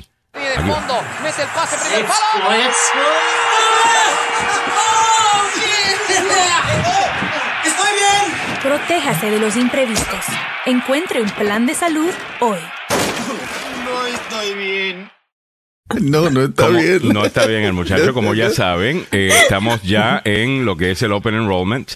Eh, si no tiene seguro médico, este es el momento de hacerlo. Puede encontrar, vamos a estar hablando en los próximos días con personas del Maryland Health Connection. Estaremos haciendo esta campaña importantísima. Busque eh, un seguro, puede cambiar de, seguro. Todos esos detalles en los próximos días aquí en la agenda. Pero bueno, vámonos rápidamente con las otras cosas que debes saber en el día de hoy. En breve hacemos el tema también de, de salud y otras cosas. El abogado Joseph Malouf va a entrar un poquito tarde en el día de hoy. Estará, lo pueden ver en Telemundo eh, a las 8 y 30 de, de la mañana. ¿Ok? Eh, si Yo voy a estar monitoreando a ver si lo, lo ponemos. ¿eh? magnífico. Bueno, déjame ponerte al día con lo que debes saber para hoy, lunes 14 de noviembre, año 2022. Este es el día 263 de la invasión de Rusia a Ucrania. El precio de la gasolina está a 3 dólares 77 actualmente, bajó 2 centavos desde el viernes. El precio del diésel está a 5 dólares 36. En primera plana, tres muertos y dos heridos tras tiroteo en el campus de la Universidad de Virginia. Tenemos más detalles esta hora. Los demócratas celebran los resultados electorales como rechazo del extremismo de eh, los republicanos MAGA. Biden y Xi Jinping sostienen primera reunión en persona, un encuentro con mucho en, juego y bajas expectativas, según algunos expertos, te estaremos comentando. Te vamos a mostrar el video que causó seis muertes en el choque de aviones durante una exhibición aérea en Dallas. Marjorie Taylor Greene exige una auditoría de fondos ah, de Ucrania al tiempo que Rusia se retira de Gerson. Eh, ella está haciendo el trabajo a, Vladimir Putin, aparentemente. Eh, aunque está bien, hay que verificar eh, qué están haciendo con los fondos. No tengo problema con eso. El problema que tengo quizás es que viene de Marjorie Taylor Greene, que sabemos que no son las mejores intenciones. ¿no? Renuncia el jefe de aduanas y protección fronteriza, Chris Magnus. No renuncia. Lo renuncia, lo, lo, lo, forzaron. no se fue, lo fueron. No, claro, o, se va o lo echamos. Así de simple. Formalmente, formalmente renunció el hombre. Bueno, el, en otras cosas, en tendencias, el llanto del presidente de Brasil, Lula da Silva, en un discurso sobre la pobreza, se ha ido eh, viral. Y también se fue viral, eh, y esto es importante porque las narrativas que se dan algunas veces en nuestros medios de comunicación sobre la gente de la patrulla fronteriza, pues es que son los malos y que son el, la Gestapo y que, you know, le quieren hacer daño a todo el mundo. Eh, cuando la realidad del caso es que hay muy buenos, muy buenos servidores públicos ahí, en la patrulla fronteriza, hay una fotografía de un agente fronterizo cuidando a un niño eh, que se hizo viral. Eh, te lo vamos a mostrar. Puertorriqueño él. Es puertorriqueño. Muy bien. te lo vamos a mostrar porque eso también es eso también hay que destacarlo. ¿Me entiendes? O sea, yo entiendo que no entre en la narrativa de la prensa nacional, pero usted quiere saber lo que es no lo que la gente quiere que usted piense. Usted quiere saber qué es lo que es, qué es lo que está pasando, ¿no? Uh, se lo vamos a mostrar. Bueno, vamos a comenzar. Eh, muchachos, vamos con los últimos detalles que tenemos del tiroteo este en la Universidad de, Virginia. Samuel, ¿algún nuevo detalle? No, no hemos recibido ningún detalle adicional, solo eh, eh, lo que queremos remarcar es que la policía está buscando un vehículo con placas DWX 3580, es un todoterreno de color negro que está siendo manejado por el supuesto sospechoso de este incidente, Christopher Darnell Jones Jr., quien era un exjugador de la de fútbol de la Universidad de Virginia y que eh, estuvo involucrado en este incidente. La policía eh, del campus identificó a Jones en relación con este incidente, dijo que se está buscando a este, este vehículo. Jones se considera un hombre armado y peligroso y eh, la policía simplemente sabe que lo que hizo fue emitir una, una emergencia y la, el portavoz de la universidad dijo que pues van a seguir en estado de alerta sobre lo que ocurrió y hasta mm. que no encuentren a este señor, la universidad no va a tener actividades el día de hoy. Muy bien, muchas gracias eh, Samuel. Hay un número telefónico que hemos puesto en nuestros, eh, nuestros comentarios, incluso había una oyente que dijo que su nieta eh, va a esta universidad, pero que gracias a Dios todo bien. Eh, muy, muy bien por usted. Eh, se me escapa el nombre de la persona en este momento.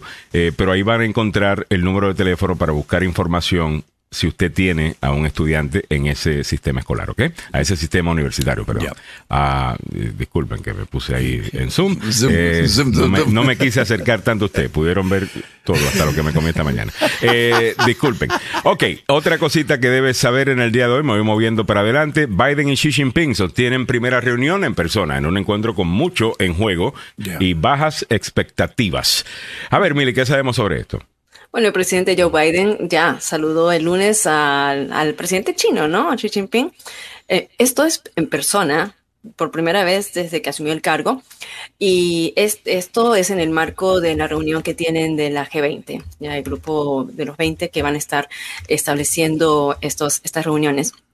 Según la nota de, del Washington Post, Biden y Xi Jinping caminaron uno hacia el otro desde lados opuestos del vestíbulo de un hotel y se dieron la mano frente a una fila de banderas de Estados Unidos y China. Y poco después de las cinco y media de la tarde, hora local, están en Bali.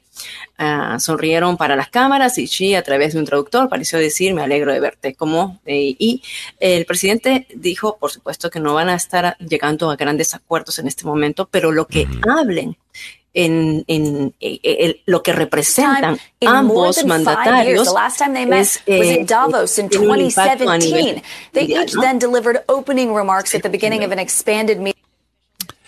Ah, eso, que, estamos, este, eso es un video eh, que estamos viendo del, del encuentro, eh, dijo, como líderes de nuestras dos naciones compartimos la responsabilidad, de mi opinión, de demostrar que China y Estados Unidos pueden manejar nuestras diferencias, evitar que la competencia se convierta en algo que se acerque a un conflicto y encontrar formas de trabajar juntos en problemas globales urgentes que requieren nuestra cooperación mutua, dijo Biden, mientras que se iniciaban las conversaciones. Eh, dijo, creo que el mundo espera que China y Estados Unidos se desempeñen o desempeñen un papel clave para abordar los desafíos globales. Hablando en segundo lugar, Xi pareció ofrecer lo que podía interpretarse como un mensaje directo a su homólogo que ha pasado más de medio siglo en el escenario mundial. Dice, un estadista debe pensar y saber hacia dónde dirigir a su país, dijo Chi, a través de un traductor. También debe pensar y saber cómo llevarse bien con otros países y el resto del mundo. Solo lo que dicen los políticos cuando se encuentran. Eh, eh, vamos a hacer tal cosa. Veremos a ver qué sale de, todo esto. China obviamente es nuestro principal eh, competidor están teniendo problemas en su economía, graves problemas en su economía que tienen que ver con la política de, cero tolerancia de COVID. Ah, eso está causando otros problemas a nivel global también, porque tantas de las cosas que se producen, oh. eh, que utilizamos en el mundo, pues salen de China.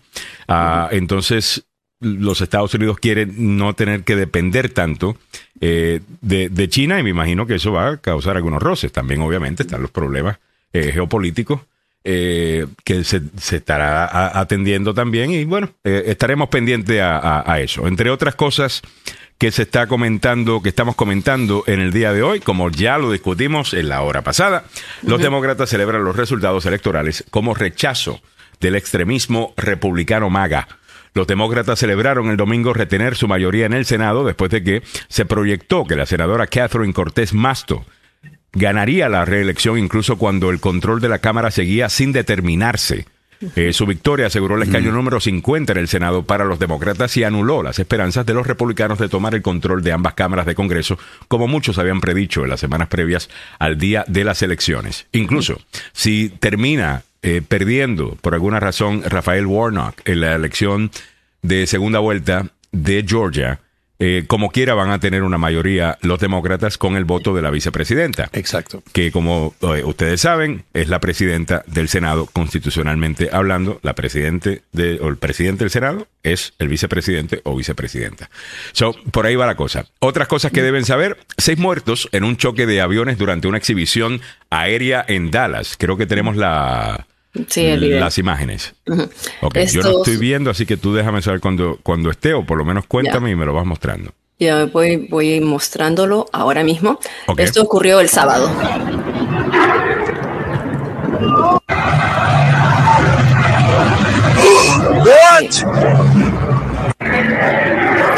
Las autoridades informaron de seis personas que fallecieron tras el choque de dos aviones en el aire mientras se realizaba una demostración en Dallas. Ahí se ve, eh, esta, esta, son varias tomas que han hecho, esta es la que conseguimos más cerca, donde se ve claramente a las dos avionetas que son de la Fuerza Aérea y son eh, aviones de la Segunda Guerra Mundial. De acuerdo con la información compartida por la Fuerza Aérea, el accidente ocurrió alrededor de la 1 y 20 de la tarde y están implicados un B-17 que estamos mirando en este momento y un Bell B-63. Seis fallecidos en este momento, no han identificado todavía los, los muertos. Hasta este entonces estaba, estaba revisando yo por la mañana y no, no habían identificado a, a, los fallecidos, lamentablemente, ¿no? O sea, estás en un espectáculo, estos aéreos. Esto ocurrió, como dije, en Dallas, Texas, y eh, presenciar un accidente tan trágico y mortal, eh, pues quedó captado y se ha ido viral estos, estos videos. No, lo vi por todas partes ayer y eh, absolutamente trágico. Ha muerto seis personas, como estaba diciendo eh, Mili, sinceramente, eh, horrible. terrible. Eh, ¿Te imaginas a los niños que han estado ahí?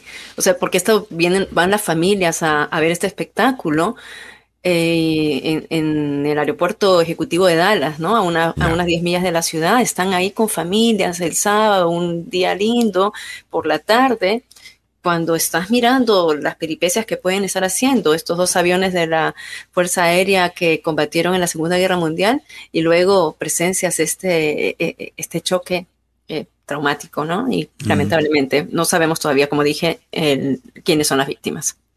bueno, entre otras cosas, eh, en breve, eh, hay una buena pregunta que han hecho ya dos veces en el show y vamos a tratar de contestarla. Ya García dice, buenos días, Agenda. Ahora que los demócratas ganaron el Senado, ¿habrá alguna probabilidad para pasar un, eh, una ley de inmigración para nosotros quienes no tenemos estatus legal en este país? Saludos a cada uno de ustedes. Gracias. Ya. Pues fíjate, eh, fíjate, hay una cosa bien interesante acá. Como ustedes saben, se necesita cualquier 60 votos para hacer muchas cosas en el Senado. No todo, pero muchas cosas en el Senado. Y para pasar una reforma migratoria integral, eh, vas a necesitar los 60 votos. Eso ya ha quedado más que claro. ¿Verdad? Esos votos no están. Tú dirás, Alejandro, pero no habrán algunos republicanos que estén dispuestos a votar. Si los hay, yo no los veo. Eh, corren el riesgo de no ser reelectos. Y corren el riesgo de no ser reelectos o que le corran una primaria o una cosa. El partido está queriendo deshacerse, aparentemente, el establecimiento republicano de, Washington está queriendo deshacerse de Trump. Deshacerse de Trump y al mismo tiempo ayudar a pasar una reforma migratoria, creo que enviaría un mensaje al partido, a la base republicana, a los votantes republicanos, que no sé si es muy positivo, fíjate. Mm. Eh, porque es un tema bien importante para ellos. Con eso, con eso dicho, yo creo que sí hay cosas que se pueden pasar. Eh, DACA, se, eh, perdón, DACA, ya. los muchachos de DACA se, puede, se pueden pasar. Yo creo que los tepecianos quizás se puedan pasar. Beneficiar, y se puede beneficiar. Yo simplemente no creo que va a ser y no, la reforma que nos vienen prometiendo, esa reforma perfecta que, you know, de un cantazo, pues ya arregla absolutamente todo. Uh, eso siempre ha sido, en mi opinión, un error. No, no, se, no se va a dar. Eh, creo que alguna gente quiere mantener este issue eh, vivo. Vivo. Sí. porque después genera mucha plata, hay muchas donaciones, hay candidatos que se pueden posicionar con este tema, crear bases políticas y de resto, entonces yo creo que se utiliza mucho para eso. creo que deberíamos, como hemos dicho un montón de veces, y lo voy a volver a hacer en el día de hoy, aprender mucho de la comunidad afroamericana y cómo los derechos civiles de los afroamericanos se fueron ganando. ¿Ok? Ya. Usted pensaría que en los años 60 pasaron una ley y esa ley lo arregló todo. No. Y la realidad del caso es que, mira, tienes que irte a los 1800, la, la guerra civil, tienes que irte a las enmiendas que fueron creadas para ofrecerle más derechos a, los afroamericanos. Todavía eso no fue suficiente. Después vinieron fallos de la Corte Suprema, Brown versus Board of Education, en 1959, 54, 57, perdón, ah, si no estoy equivocado. Después viene varios Civil Rights Acts, actually, eh, al principio del siglo XX. Tienes el Civil Rights Act de 1964. Tienes otro en 1965. Tienes el Voting Rights Act de 1968. ¿Me entiendes? Son diferentes proyectos de ley, porque un proyecto de ley arreglaba una cosa y te das cuenta contra, arreglamos esta cosa, pero aquí hay otra cosita que hay que arreglar también. En mi opinión, el tema de inmigración va a tener que ser de, esa manera porque el apetito político no existe para una reforma que lo incluye todo. Hace rato tenía que haber sido así. Pero, eh, mire, iba a pasar una reforma migratoria bajo Bush. ¿ok? Y Harry Reid no la quiso dar y se echaron para atrás eh, diciendo es que no incluía ciudadanía. Usted lo que no querían es que el presidente que había ganado 44% del voto hispano en el 2004 cerrara el negocio con la comunidad con una reforma migratoria. Eso se llama jugar a la política. Y es jugar a la política. Y los demócratas jugaron a la política. Muy bien. Ok, y, that's right. Y, y después hubo otra oportunidad para pasar algo, pues sí, y pasó el Senado, pero en la Cámara de Representantes, y esta historia la hemos contado diez mil veces, no iba a salir a menos que no tuviera lo de Camino a la Ciudadanía. Bueno, exigieron Camino a la Ciudadanía, se quedó en nada. Después viene el trompismo, ¿ok? Y la misma gente que decía, no, si no tiene Camino a la Ciudadanía, pues nada prometiéndole 25 mil millones de dólares a Donald Trump después de que no vote de aquí a los de DACA. Eh, mira, mira qué mala eh, eh, esa, esa, esa negociación. So, yo creo que deberíamos pensar que empezamos con DACA, empiezas con lo que puedes hacer. ¿me, ¿me, entiendes? Y yo sé que eso no le gusta a, algunos activistas, eso no es suficiente, eso no es lo que, you pero fue una de las propuestas, Alejandro. Cuando ya falló la primera propuesta, la segunda propuesta era darle eh, legalidad eh, y la ciudadanía a los de DACA, TPS y a los trabajadores agricultores. A esas tres. O sea, si se enfocan y trabajan con ese grupo, eh, que tal vez a los trabajadores agricultores o esenciales de repente quedarían ya en segundo plano, pero los que tienen TPS por más de 20 años y los de DACA, que se ampliaría un poco más incluso, sería porque hay un Dream Act en el Congreso. Ese Dream Act que está desde 2001 tratándose de pasar, más de 20, 20 años. El Dream Act incluye más gente, sería una DACA expandida, con, con, con más gente, incluiría más personas yo creo que podría ser DACA Plus, o sea, DACA DAPA, right? Eh, porque DAPA era lo mismo que DACA, pero para los padres de los muchachos de DACA. Yo creo que podrías quizás hacer algo para esos dos grupos. Yo creo que a los tepecianos se nos hace mucho más fácil hacer algo con los tepecianos porque ya tienen un estatus. ¿Me entiendes? Entonces ya es un poquito más fácil. So, yo creo que por ahí va la cosa y después venir a pelear otro día eh, por, el, por el resto y no olvidarse del resto pero no, no, no, no lo veo sucediendo en una sola ley. El año, mira, va a haber poquito tiempo para, para legislar este próximo año. ¿Ok? El año que viene empieza ya, ya empezó la presidencial de 2024, ya comenzó. Ya ¿Ok? Eh, y, y la gente va a estar tomando posiciones basado en eso, van a querer dejar issues para la campaña. Se pone difícil eh, la, cosa. Con eso dicho, alguien que yo escucho bastante eh, sobre este tema, porque tiene el, oído bien pegado a la calle, y me refiero a, Washington DC, es Lenca Mendoza, que nos dice esta semana se retoma el asunto por una ley de migración como cambio de fecha de registro o Dream Act para Dreamers. Ya mm. veremos qué pasa, será una semana muy intensa. Oh, eh, la otra cosa que a mí me gustaría ver es alguien que venga con una idea nueva eh, de, cómo, de cómo hacer esto, una idea nueva. Porque no, no sé, como que estamos debatiendo las mismas ideas por un montón de tiempo y no se mueve la bola para adelante. Ah, so, no sé, necesitamos nueva idea acá en, esto. Sharon Ramos nos dice, Josh Hawley escribió en Twitter, qué mal me, qué mal me cae Josh Hawley. Es que para mí es el típico político este que se mete el dedo en la boca y mira a ver dónde está soplando el viento. Y después se quiere posicionar como un líder. Cuando mire, si usted es líder, usted lidera. Eso no significa que usted busca ver que ella es popular y lo dice. Usted dice, yo estudié esta y mi, yo pienso que por aquí es que debemos ir. Y tratas de persuadir para que la gente venga contigo. Eh, eh, no, no, no, no es, bueno, que ella está diciendo la gente, déjame decirlo yo también. Eso no es ser líder. Eso no es ser líder. Y este está queriendo decir algo con eso que nadie entiende realmente a qué se, a, qué se refiere. Si se está refiriendo a que hay que sacar a Maga mm. del partido, lo que lo dudo, eh, porque Josh Hawley se ha querido posicionar con, ese, con esa gente, ese también quiere correr para presidente algún día. Eh, o si está diciendo, o si está simplemente opinando en contra del establecimiento republicano, incluyendo Mitch McConnell, y los republicanos de Washington, que lleva mucho tiempo acá. Yo creo que es a eso a lo que se refiere. Y si Josh Hawley quiere comenzar un nuevo partido, tírate, que está llanito. Tírate. Tírate. A ver si eh, vete con Trump, comience en un partido y hagan el partido fascista estadounidense. Denle para adelante. Que con gusto vamos a estar súper felices viéndolo perder elecciones y así dejan de envenenar al Grand Old Party, que es el GOP, el, Partido Republicano.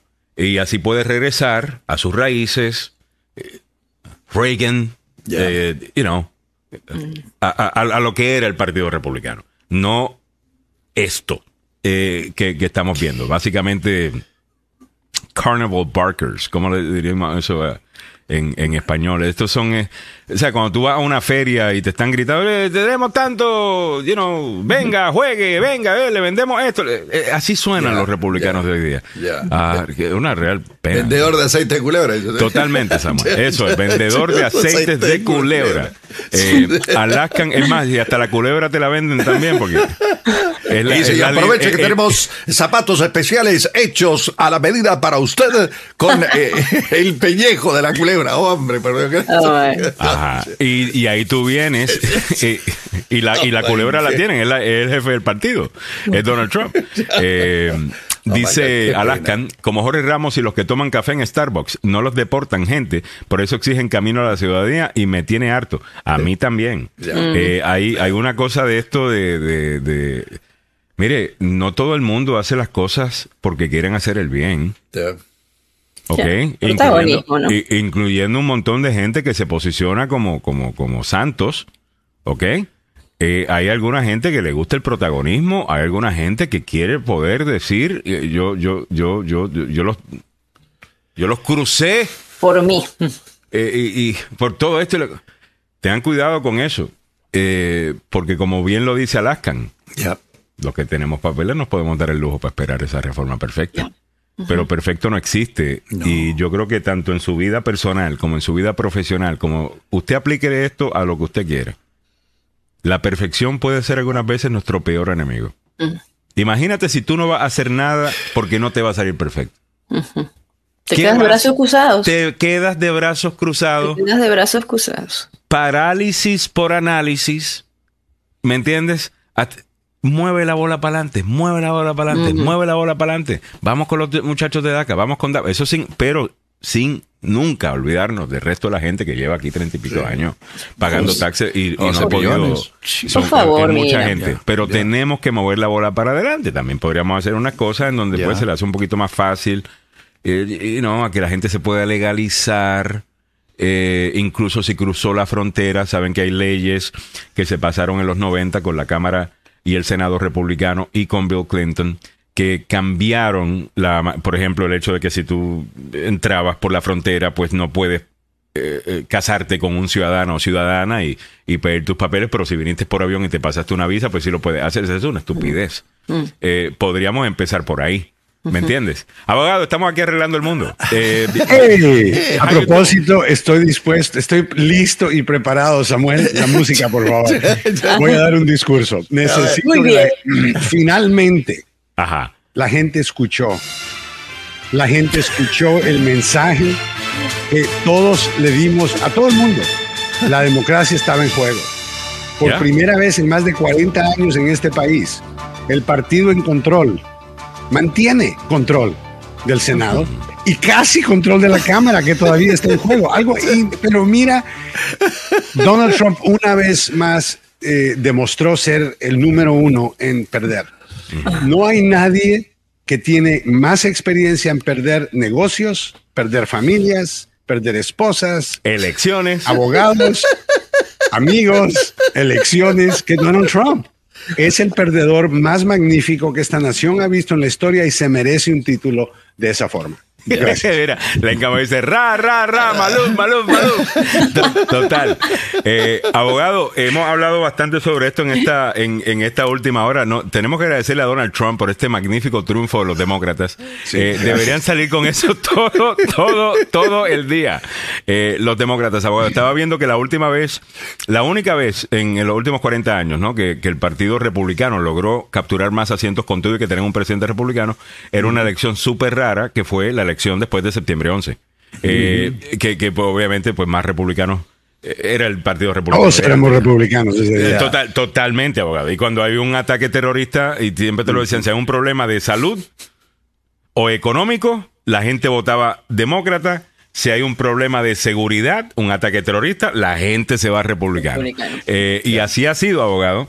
Pero ese no es el Partido Republicano de hoy día, abogado. No. El Partido Republicano tiene gente como Nikki Haley, que todavía habla así.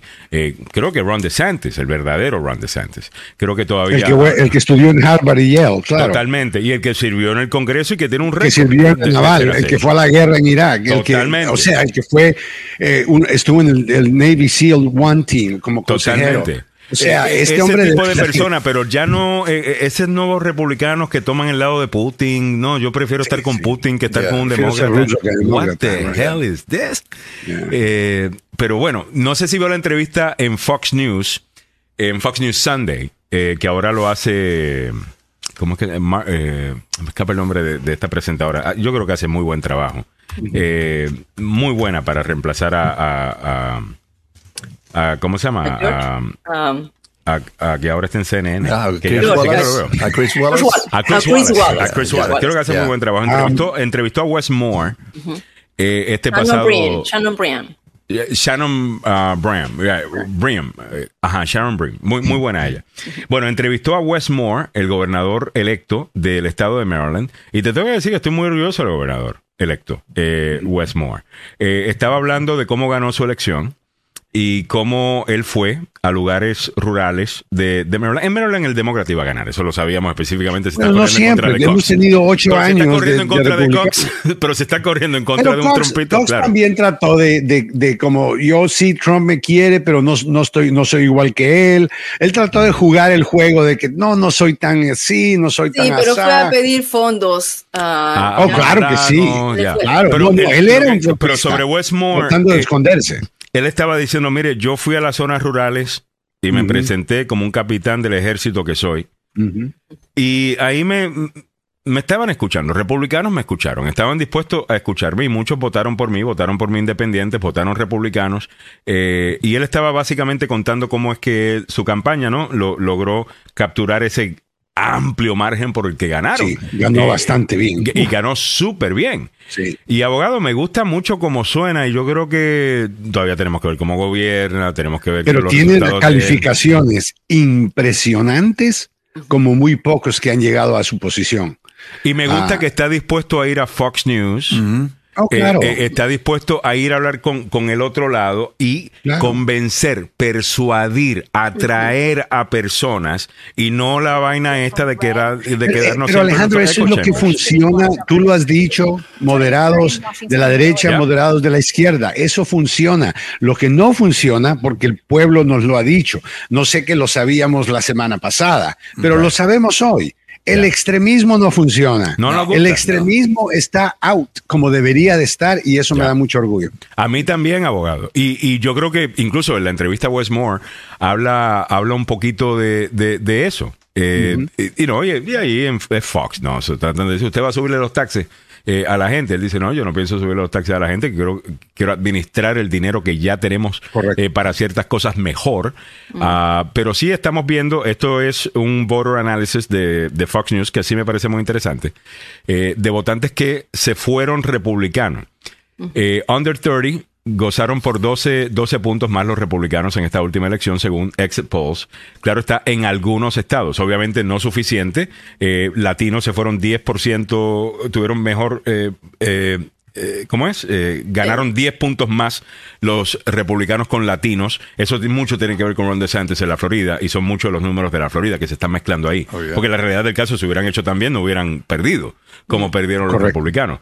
Pero creo que gente como Westmore podrían ser el futuro del Partido Demócrata. De igual manera, el nuevo gobernador o el, gobernador que fue reelecto en Colorado, que lo vi este pasado fin de semana con Bill Maher. Eh, creo que hay alguna gente en el bench que, que no hemos visto, que no conocíamos abogados y que podrían ser una buena opción. Con eso dicho, ¿piensa usted que debe eh, correr eh, Joe Biden en 2024? Mira, si las elecciones fueran mañana, te diría que sí. Yo creo que lo que pasó ahora no fue necesariamente lo que eh, yo diría, le estaba pasando a Trump cuando él estaba saliendo. Yo creo que todos lo miramos como no debió de haber ganado un término, pero ok, definitivamente no más de un término. Y es el sentido común el que te hace llegar a esa conclusión. No es adoración del Partido Demócrata, es simplemente la verdad, que Trump entró de suerte.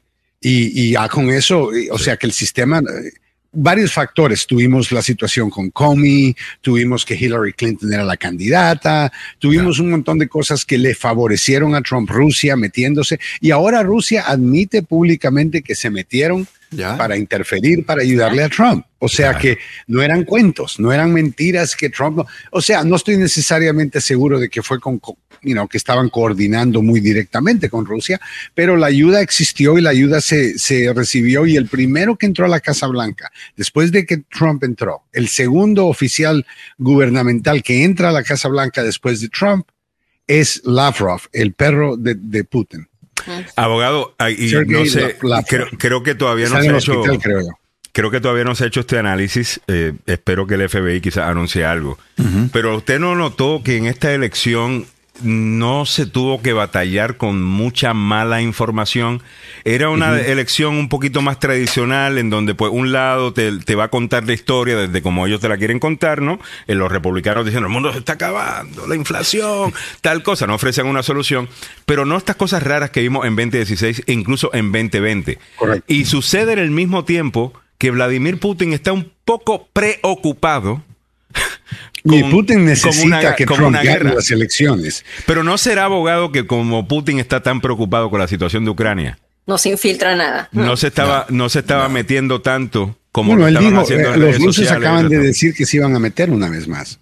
Mira vaya, qué lindo. Así que, a mí, yo creo que eso no, admitieron que se metieron y admiten que se siguen metiendo. Yo creo que, you know, la cosa va a tener más que ver con, ¿no? Quién va a quedar eh, nominado por el Partido Republicano. Yo creo que antes de los resultados de estas elecciones de medio término, todos estábamos seguros que iba a ser Donald Trump, pero eso lo estoy pensando ahora. Tal vez no ocurra. Pero Esa es la política. pero cuando el Partido Republicano, no sé, yo tengo esta fantasía en donde alguien eh, en el Partido Republicano de Washington DC por fin agarra a los Sean Hannity del mundo, a los Mark Levins del mundo, a estas voces extremistas que lo único que hacen hacer es dividir porque es bueno para su formato radial.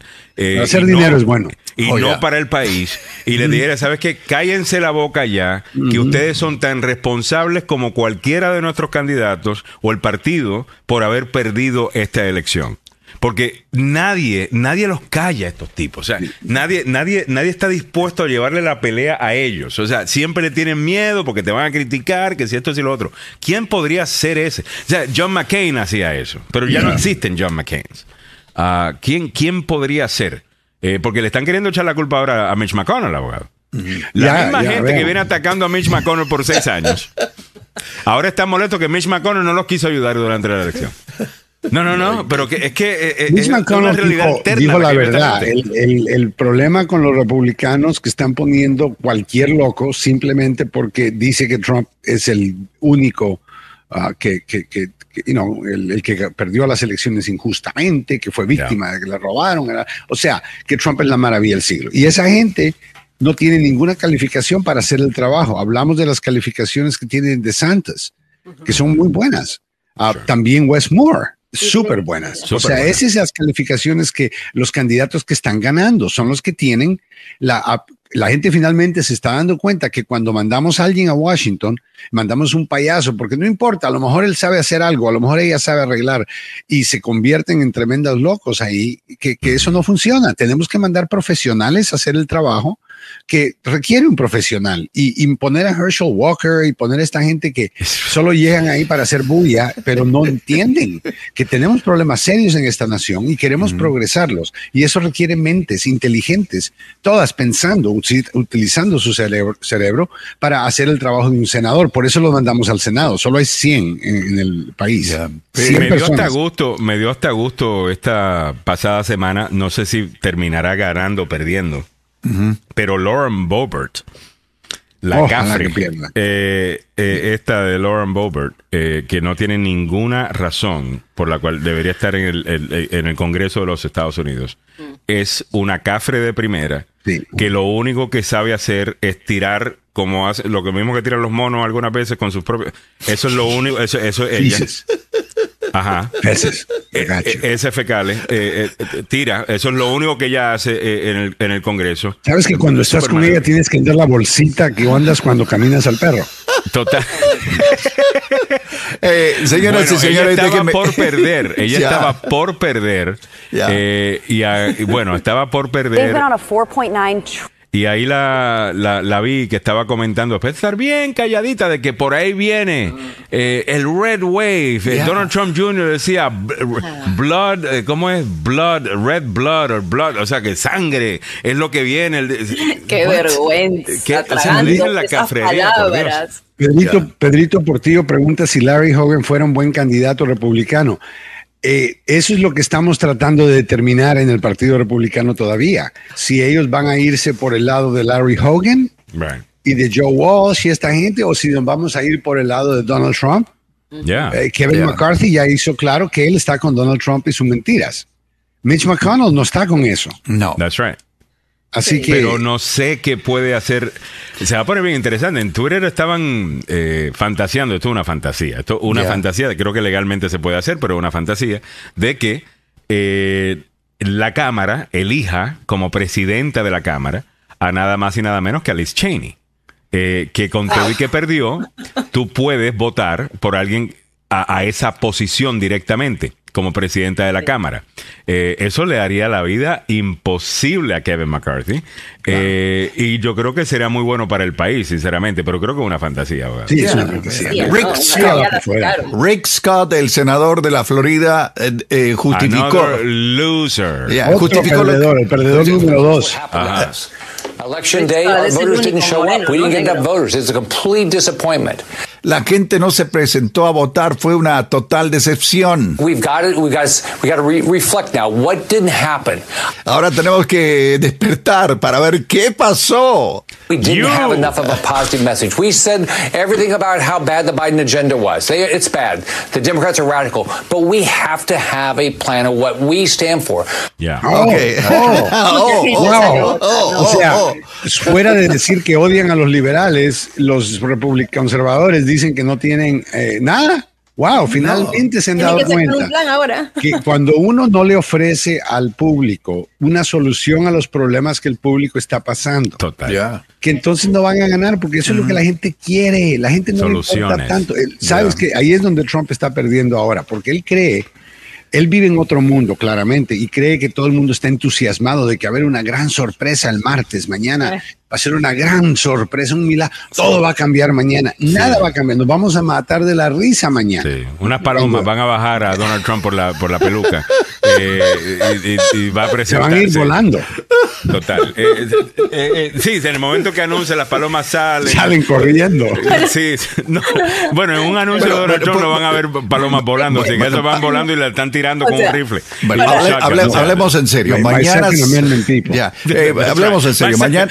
African American. My African American, my Second Amendment people. Ok, eh, ponemos los pies sobre la tierra y escuchemos lo que va a decir mañana Donald Trump. Si se presenta como candidato a, la presidencia. Samuel, ¿qué más va a hacer mañana fuera de declararse como candidato? Él se quiere declarar mañana como candidato para la presidencia del 2024, pero lo que de verdad se está declarando es como un miedoso que sabe que lo van a acusar criminalmente en los siguientes días y tiene la fantasía que si él es candidato, que el se va a escapar. Lo va a defender, que, no van a permitir en la calle que arresten a Donald Trump, que no van a porque o sea, él está en esta fantasía que es medio guerra civil, donde él tiene un montón de gente que tiene la bandera de él, y vimos que habían dos mil personas en el Capitolio, mil, pero, pero no, no, no tenemos un país de 335 millones, así que eso no es un Y la mayor parte de la gente no quiere nada del extremismo en ambos lados. quiere destruir el gobierno. En, ambos lados, pero bueno, veremos a ver qué sucede. Espero que los demócratas también escuchen. Yo entiendo que los demócratas tienen que promoverse. Eh, ¿no? Y decir, hey, la gente votó por nosotros porque están de acuerdo con nuestras políticas. Eh, eh, Yo creo que mucha gente votó por los perdón, votaron por los demócratas porque era demasiado difícil votar por la Por un republicano. Yo creo que le salió bien la estrategia demócrata en ese entonces. De correr a los extremistas. La, estrategia demócrata. Sí, eso funcionó, pagó muy bien. millones de dólares. En Maryland invirtieron un millón de dólares la, los, la Asociación de Gobernadores de eh, demócratas. un millón de dólares en la campaña del republicano Cox. O sea, le salió para que ganara la primaria. Eh, claro, eh, claramente hablamos de ese tema, dijimos que era un tema con alto riesgo, no sabíamos si iba a funcionar y vimos que funcionó, pero también pudo haber no funcionado, así que... Y el Partido Republicano, abogado, ahora, bueno, yo creo que el Partido Demócrata quiere que Trump corra. Eh, oh, claro, es igual, es la misma estrategia. Ya, Trump es lo mejor que le ha pasado al Partido Demócrata, obvio, porque incluso tú puedes votar a favor de demócratas, aunque tú no estés de acuerdo con sus políticas necesariamente, porque la opción de votar por este loco simplemente no lo vas a hacer. O sea, no, lo vas a hacer. So, yo creo que los republicanos, si la juegan bien, pues ya saben lo que tienen que hacer con Trump. Pero el problema, abogado, es que yo, mm. no, lo hacen bien. Y esto son bien miedosos. Le tienen miedo a este tipo. Pero todavía hay, finalmente hay gente en estos días de las elecciones que mm. finalmente están diciendo, un momento, Trump no ha ganado nada fuera de la primera vez que él ganó y hablamos de los factores que causaron que él ganara, que tuvo que ver más con James Comey, con el hecho que Hillary Clinton era la candidata, etcétera, pero no tenía mucho que ver porque Trump era una buena, era tremenda calidad. Trump ganó por un grupo pequeño de personas extremistas que quieren regresar a los 1950 y antes, donde la gente afroamericana se maltrataba y este, y, o sea, este es el, este es el America Great again parte, parte de esa. Mm. Eh, lo que bueno, se nos acabó el tiempo regular. Hemos llegado a ti gracias al abogado Joseph Maluf, la demanda más rápida del oeste. Si se mete, está en un accidente de auto en el trabajo, negligencia médica. Mire que estuvo lloviendo bastante este pasado fin de semana. Si tuvo un accidente, déjele saber, déjele saber al abogado Joseph Maluf. Él se encarga de todo de todo, incluyendo el auto que le van a rentar, que si su auto está total loss, eh, que si los eh, bills médicos, el, resto. ¿Quién lidia con todo eso? El abogado Joseph Maluf. Usted solamente se mejora. Llama al abogado Joseph Maluf. Aquí va el número 301-947-8998. No todos los abogados de accidentes son iguales. Eh, pues se graduaron algunos abogados, pero, simple, pero no, no es lo mismo tener un abogado de 33 años eh, en esto, que conoce bien el, el, sistema, que conoce las aseguradoras, que sabe, mira, esta aseguradora funciona así, aquella funciona así. Eh, es importante. La, experiencia es muy importante en este tema. Llame al abogado Joseph Maluf, 33 años de experiencia, casi 34, señores. A ver, Samuel. 301-947-8998. El abogado Joseph Maluf, con licencia para trabajar en Washington, Maryland y Virginia, y dos oficinas para su servicio, una en Gettysburg y la otra en Fairfax. No se olvide el número telefónico, es el 301-947-8998. El abogado Joseph Maluf la demanda más rápida del oeste. A ver, don Samuel, ¿qué viene a continuación? Nos vamos a quedar con el abogado Joseph Malú. Vamos a hablar de varios accidentes, uno de ellos eh, fatal. Fatal. Fatal con alguien manejando bajo el efecto de alcohol. Tenemos que regresar a hablar de ese tema porque no, no, pasa de moda, hermano. especialmente ahora con Día de Acción de Gracias, Navidad, fiestas, Año Nuevo. Ah, aquí la época comienza la otra semana, así que vamos a adelantarnos un poco, Samuel, a hablar un poco de eso. Muy bien. Bueno, mantenga la sintonía. Yo regreso a las nueve y media. Voy a estar hablando con el abogado Carlos Salvado y estaremos hablando sobre la importancia de un jurado. Va a ser como que mm. informativo, educativo, ah, eh, con el abogado Carlos Salvado. No se lo pierdan. Yo tenía planificado hablar con el abogado Julio Alemán, pero le tocó el camello temprano esta mañana y van a tener que ir a juicio con, eh, bueno, con jurado Así que... bueno, ellos son Por eso van a hablar de jurado ahora. no se lo pierdan. Manténgase ahí. Estás escuchando la agenda. Hasta, hasta, hasta un ratito. Gracias, Mili. Chao, chao.